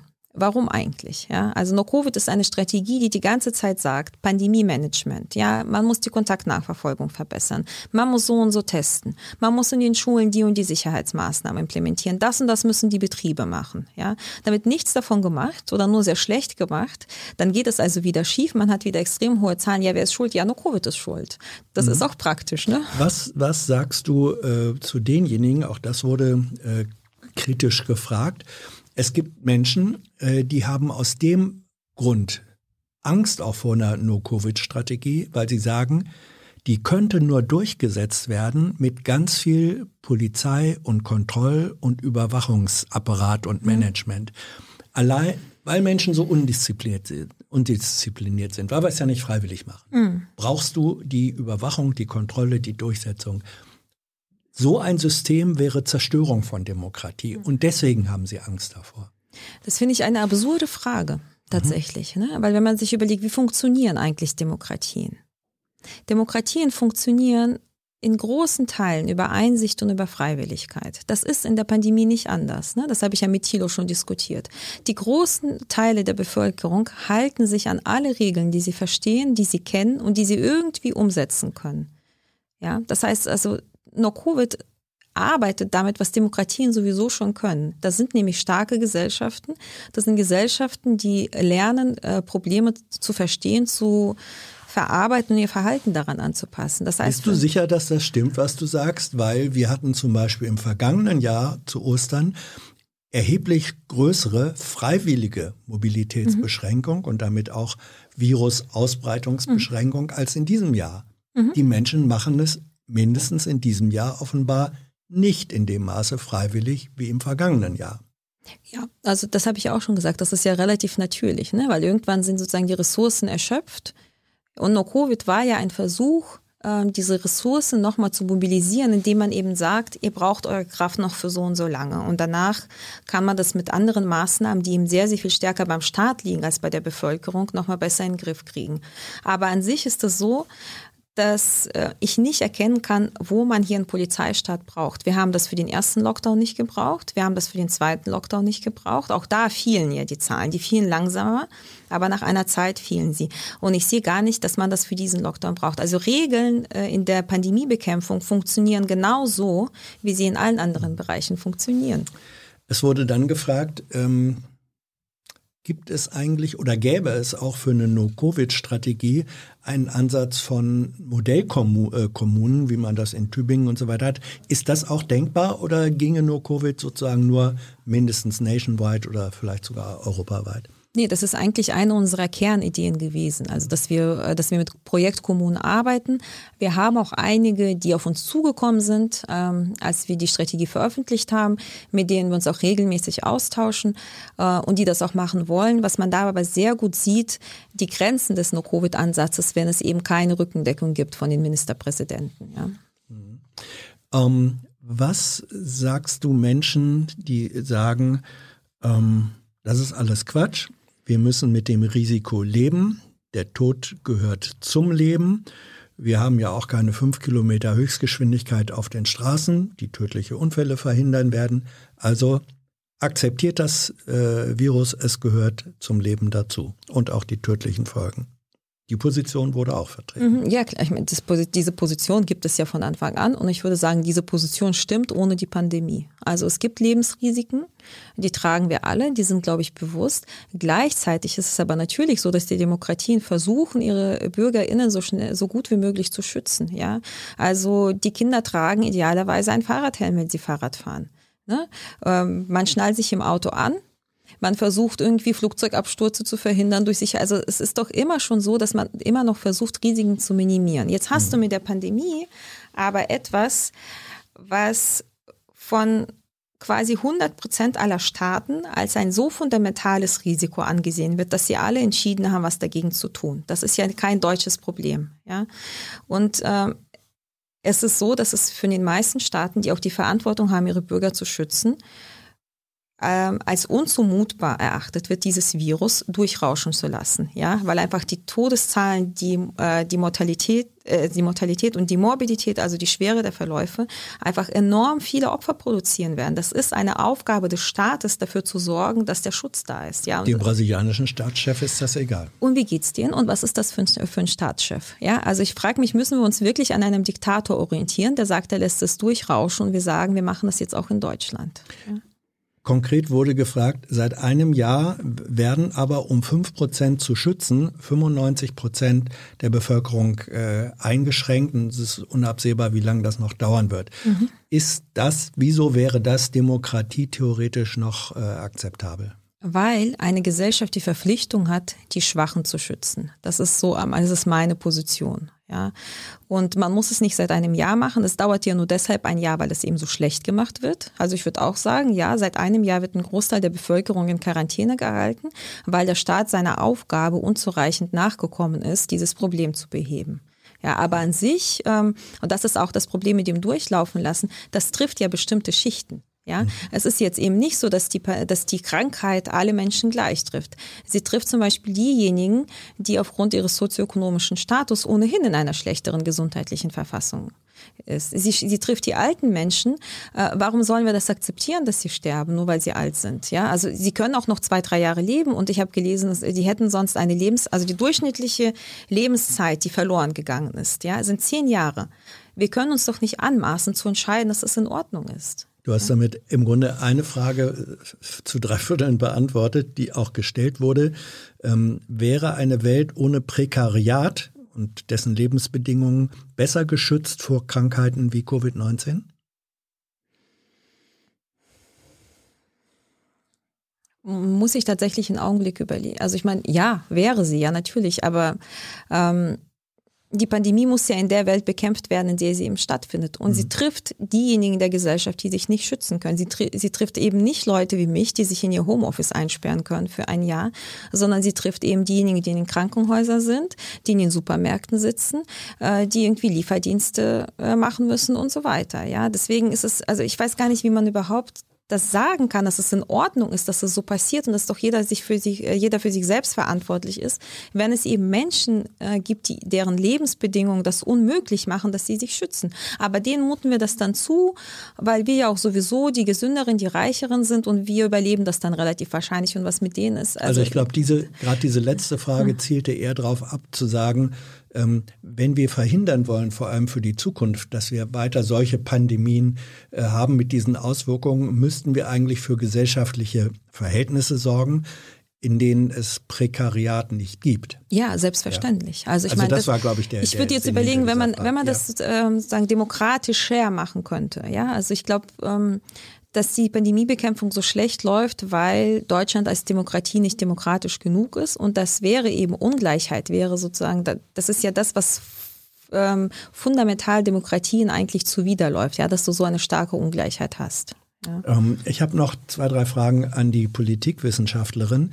Ähm, zum einen wurde gefragt, brauchen wir eigentlich so etwas wie äh, ein europäisches Pandemiebekämpfungs- äh, oder Infektionsschutzgesetz. Also zeigt sich nicht nur national, sondern auch europäisch sozusagen großregional äh, Strukturschwäche des Föderalismus.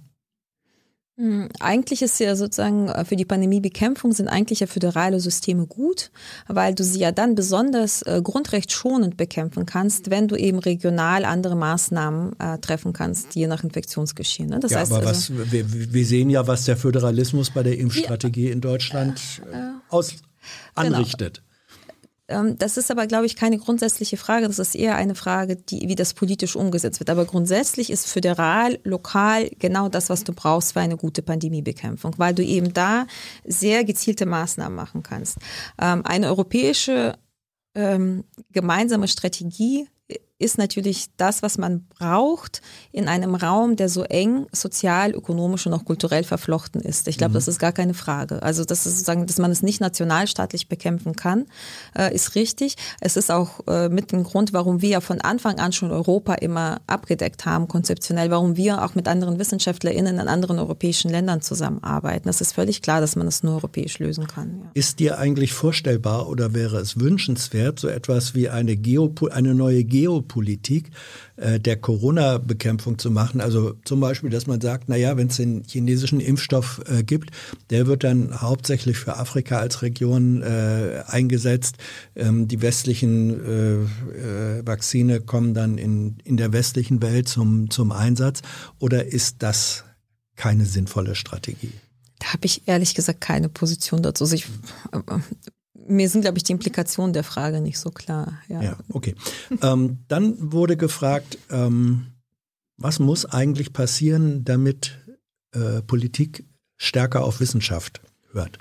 Damit war, glaube ich, nicht nur Sozialwissenschaft gemeint. Hm. Was muss passieren?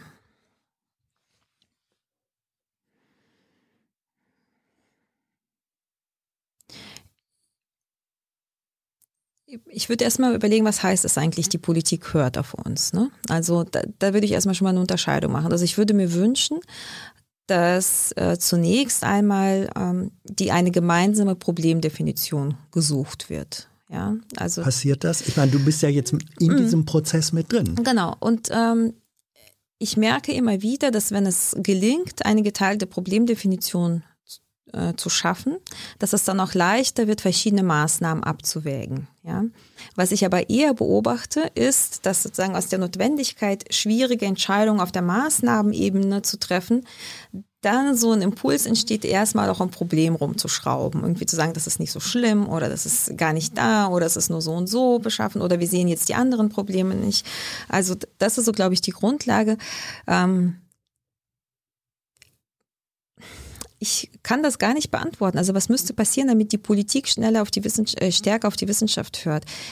Äh, ich weiß dieses Hören gefällt mir, glaube ich, schon nicht da drin. In der ja, Phase, also, ne? ich, also gut, auf Hören war, war natürlich, dass Politik sich in ihren Entscheidungen, die am Ende ja immer politische Entscheidungen mhm. sind, wie Merkel als gelernte Wissenschaftlerin, mhm. die sie ja mal ge zumindest gewesen war, äh, immer sagt, am Ende sind es politische Entscheidungen. Und Merkel sagt dann, wir hören uns an, wir nehmen mhm. zur Kenntnis, was die Wissenschaftler äh, zu sagen haben, aber dann entscheiden wir politisch. Mhm. So. Und jetzt kann ich mir vorstellen, aus der Sicht einer äh, von Wissenschaftlerinnen ist es doch bestimmt so, dass euch manchmal der Anteil der Wissenschaft in der dann gefällten Entscheidung oder der wissenschaftlichen Expertise zu gering ist oder zu, zu, ähm, äh, zu sehr hinten runterfällt. Ist das nicht das Gefühl? Also grundsätzlich finde ich, das muss genauso laufen. Also die, die die politischen EntscheidungsträgerInnen, die hören sich das an und sie treffen die politische Entscheidung und trafen, treffen auch dafür die, äh, tragen auch dafür die Verantwortung, weil wir sind gar nicht legitimiert, diese Entscheidung zu treffen. Ja?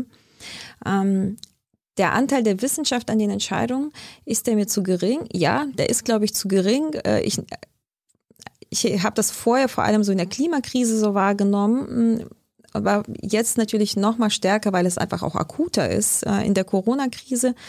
Ähm, ich verstehe auch die ähm, politischen Dilemmata, die damit einhergehen. Ich würde mir manchmal wünschen, dass man das doch noch mal ein bisschen länger sich anhört, weil ich glaube ja, dass wir mit der No-Covid-Strategie auch viele Lösungen haben für diese Dilemmata, in die sich die Politik auch zum Teil reingedacht hat. Also, dass es einen Konflikt gibt zwischen Gesundheit äh, und Wirtschaft zum Beispiel, ja. Und das würde mir, würde ich mir wünschen, dass das gehört wird, ja. Und ich glaube, was müsste passieren? Ich glaube, ähm, dass die Politik ähm, stärker Zugang haben müsste, auch zur Position von bestimmten Gruppen, die eben nicht gehört werden.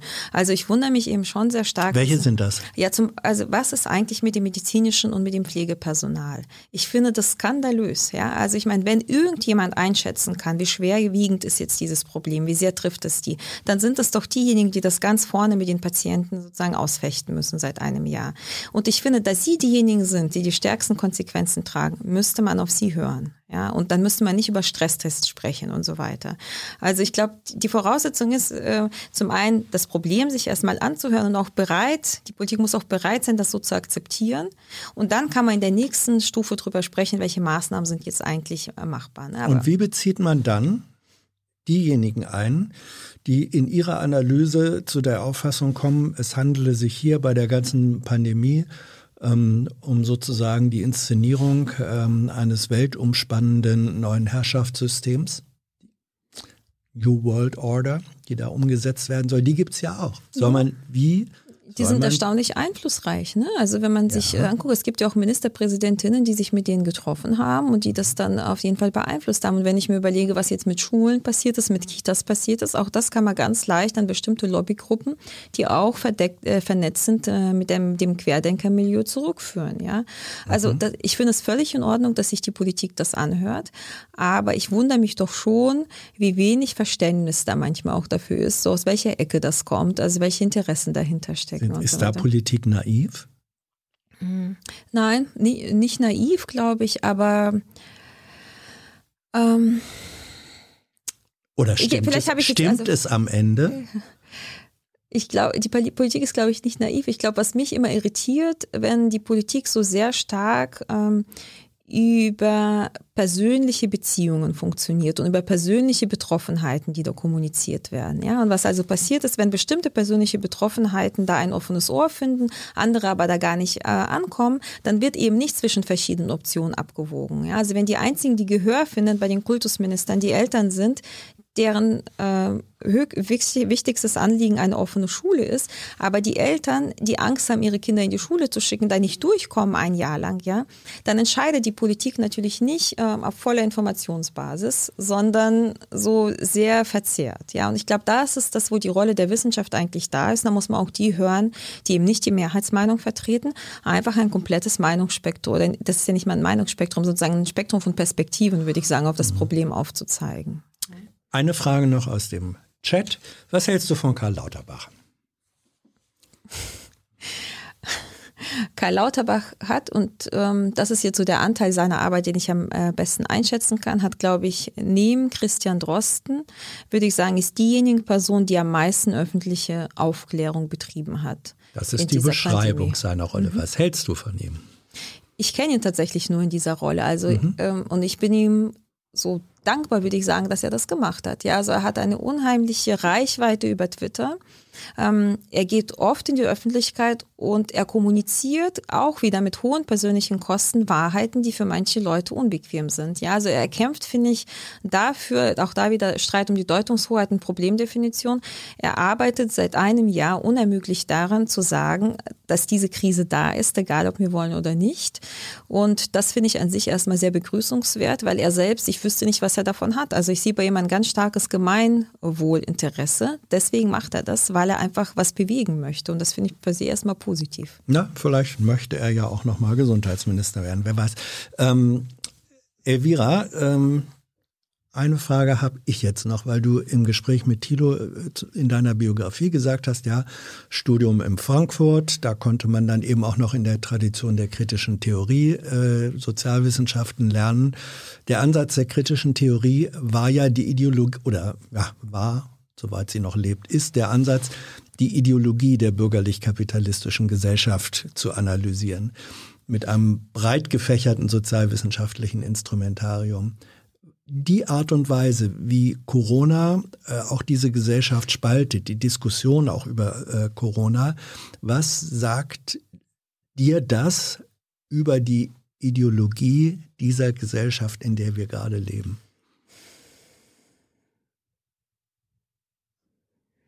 Also, ähm, die Spaltung würde ich nicht bei 50, 50 Prozent ansetzen, sondern bei 80, 20. Ja? Mhm. Und ich muss sagen, dass mir die 20 Prozent, was ich auch schon mit Thilo hatte, also die sich auch, ähm, die da auch eine gewisse Verbindung haben zu der extremen Rechten, dass die mir eine sehr große Sorge tatsächlich bereiten. Ja, also, und, ähm, ich weiß gar nicht, welche Art, also ob das sozusagen eine Ideologie gibt, äh, die, die die Gesellschaft hat. Also die breite gesellschaftliche Ideologie würde ich schon sagen, oder es ist, glaube ich, keine Ideologie, ja, das ist einfach ein demokratisches Prinzip, ist schon humanistisch, ist am Wert des menschlichen Lebens ausgerichtet und am Wert der Gesundheit. Also ich finde, das ist eigentlich in großen Teilen unumstritten. Bei den anderen 20 Prozent ähm, ist sowas äh, Abwertendes gegenüber dem Menschen. Und ähm, ich habe jetzt auch gedacht, was mache ich eigentlich, wenn diese Pandemie zu Ende ist? So abgesehen von allen tollen Dingen, die ich dann machen werde, habe ich gedacht, ich muss, glaube ich, stärker nochmal raus aus der Uni und würde mich viel stärker in der politischen Bildung äh, engagieren, als ich das bis jetzt gemacht habe. Ja, weil bis jetzt hatte ich so die Studis als meine Zielgruppe und das ist auch schön, aber das ist ja so ein bisschen auch Preaching to the Choir, ja, Leute, die Politikwissenschaft studieren. Und ich glaube, ich würde mir wünschen, dass sozusagen dieses Humanistische, was sowieso schon eigentlich große Teile der Gesellschaft auszeichnet, auch noch mal breiter wird, dass man dann weniger Probleme hat ähm, an diesem 20-Prozent-Rand. Zumal ich mir ja auch die Frage stelle, was passiert eigentlich, wenn Corona, was ja sie alle so verbunden hat, dann wegfällt? Also was ist dann das Neue, was diese Gesellschaften verbindet? Und dann habe ich eben Angst, dass es auch wieder auf die Gruppen geht, die das vorher auch schon auf sich gezogen haben. Und ich finde, das ist so die nächste große Präventionsherausforderung. Vera, danke sehr. Danke für deine Offenheit, dein Gespräch, dass du uns an deinen Gedanken hast teilhaben lassen. Danke euch für eure Fragen und euer Interesse, wie ihr diesen Kanal, dieses Format, alles, was hier produziert und äh, gemacht und veröffentlicht wird, äh, unterstützen könnt. Wisst ihr, Wir freuen uns, wenn ihr das auch in Zukunft tut.